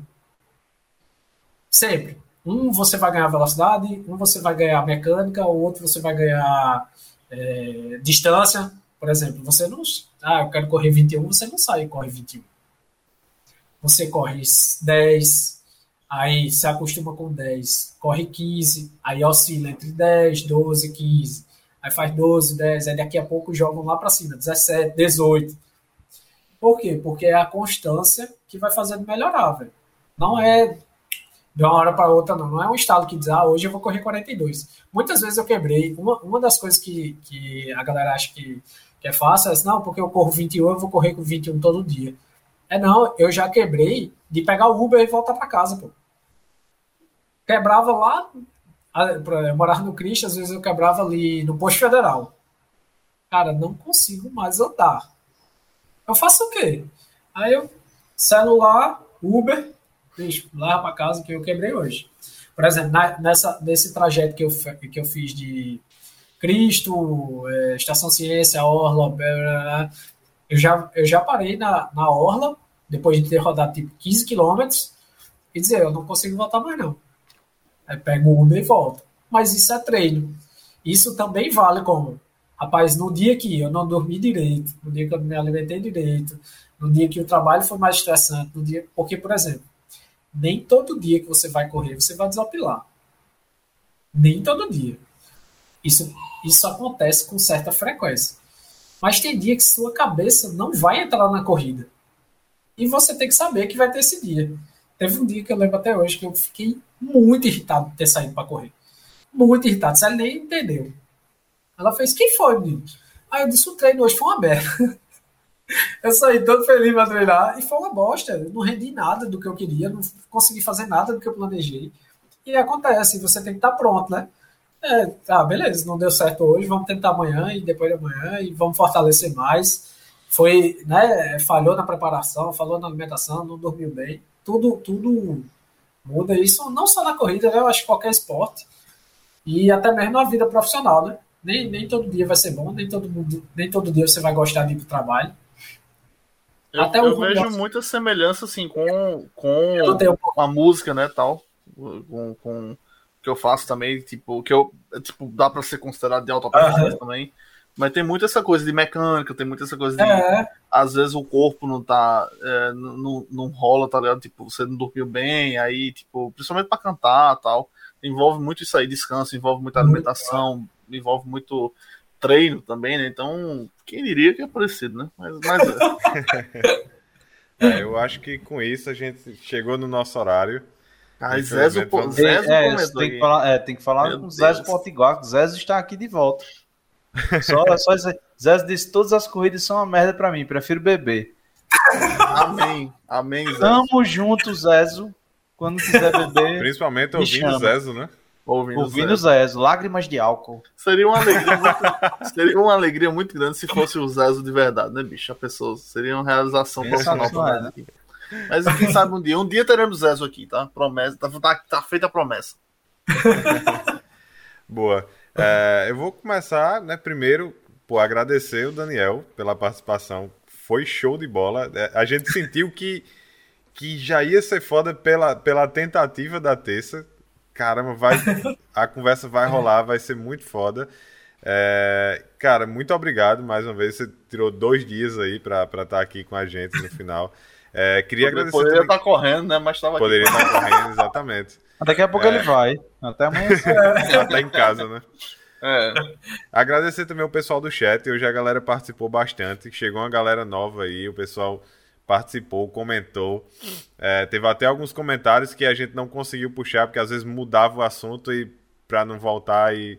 Mas, porra, foi foda. O Valeu, pessoal falou muito do café. Uma é, tem uma história de café. Se a gente for entrar aí na história de café, aí vai, vai virar a noite. É. Principalmente café, né? Café deixa você acordado e tal. Então. então, bom, valeu, Limão. Quer, quer seguir aí, Lamor? Eu quero agradecer, né, mais uma vez, por ter dedicado aí duas noites de corrida para falar com a gente, né? Foi um papo. A corrida é de madrugada, pô. É, mas já começa a se preparar de agora, cara. Já começa aquecimento e tal. É, então, assim, rendeu pra caramba. Foi muito informativo, foi muito massa, engraçado. Teve história de espião, teve história de, de missão impossível, teve de tudo aqui, né? É, então, assim, obrigado ao pessoal que participou no chat também. É, pessoal que não conhece, né? Que não conhecia, veio por causa do, do Daniel. Venham mais vezes, assistam aí. Toda semana a gente tem papos interessantes. É, a gente tá sempre tentando se superar aqui. É, convidar pessoas diferentes, internacionais, nacionais, é, pessoal da agiotagem, pessoal do, do, do, jogo do bicho, pessoal que faz é, transporte de carga ilegal, todo esse tipo de, de, de, de que é o nosso público-alvo aí. Venda então, de carro assim, roubado, né? Que já teve. É, desmanche. Já teve. É. é. então, assim, é, a gente tá sempre tentando aí se superar, então continue vindo aqui, se inscreva aí no nosso podcast, nosso canal no YouTube, para você que está assistindo no YouTube, para você que está ouvindo aí na sua enquanto corre. É, e, inclusive, nosso podcast dura em torno de duas horas. É o tempo ideal de você dar uma corrida, cara. Duas horas é Sim, é, é tempo de boa para você correr para relaxar. 21 quilômetros. É. Então, assim, fica a dica aí. É, sigam o Daniel. Quem quiser fazer uma corrida. Qualquer dia desse eu vou correr com ele. Só que eu, provavelmente, se eu for correr com ele, eu tenho que ir antes de dormir. Porque três e meia da manhã ainda não fui dormir, então. E avisar. e, e avisar, o... né? É, é, eu vou acompanhando. Vou, vou ser aquela moto, tá ligado? Que vai do lado, só sabe. É. Enfim, mas obrigado, Daniel, por ter vindo aí. Obrigado ao pessoal que participou e é isso aí. É isso aí, eu já vou, já vou também deixando agradecimento. Valeu, foi massa demais, Daniel. é, o papo. Desculpa aí a gente ter atrapalhado um monte de vezes aí, mas é porque tem coisa para falar, tinha, tinha, tinha muita, muita história foi muito engraçado também, cara. Então, cara, foi, foi ótimo. Muito obrigado por ter aceitado participar duas vezes. Então, tamo junto, cara. Boa. Respondendo aí no chat, o, o, app, o app de, de agiotagem é na quinta-feira, tá, pessoal? É um outro quadro que a gente tem aqui que chama Coders Academy, que é basicamente. Né, aqui a gente fala de coisas não técnicas, o Academy é pra gente né, trazer talks e trazer é, aulas, né, e tutoriais, etc, de coisas técnicas. Então, na quinta-feira, mesmo horário aqui, a gente tem o Coders Academy que é, é ensinando a desenvolver o app. E na e... próxima terça tem um podcast que já é um convidado, daqui a pouco o Ramon vai falar sobre, é, que já é outro, outra pessoa tal, também com histórias interessantes. Isso. Aí, se você quiser participar tanto do Academy quanto do, do do podcast. Você pode participar se você está acompanhando a gente. Manda uma mensagem para a gente.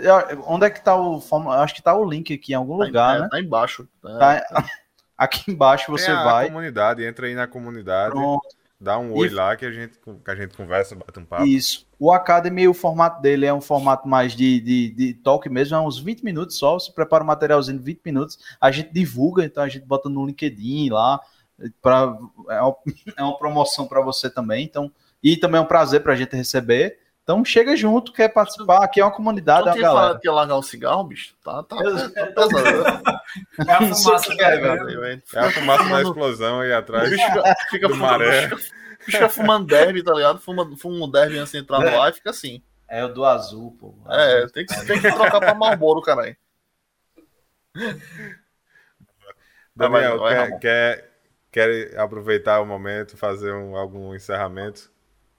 Bora lá. Cara, muito obrigado por ter chamado. É, eu não sabia se vocês iam me chamar de novo. A primeira dando errado, eu já achei que ia dar errado mesmo. Mas foi um prazer. Eu, eu, eu fiz mesmo, eu assisti tudo, eu maratonei todos os, os episódios. É, eu, eu achei massa é, a, o formato mesmo. A gente descontraiu um pouco, né? Muitas vezes a área TI é, pesa um pouquinho. E essa descontração é muito bacana, então foi um prazer participar e se precisar eu participo de novo, quantas vezes me chamarem.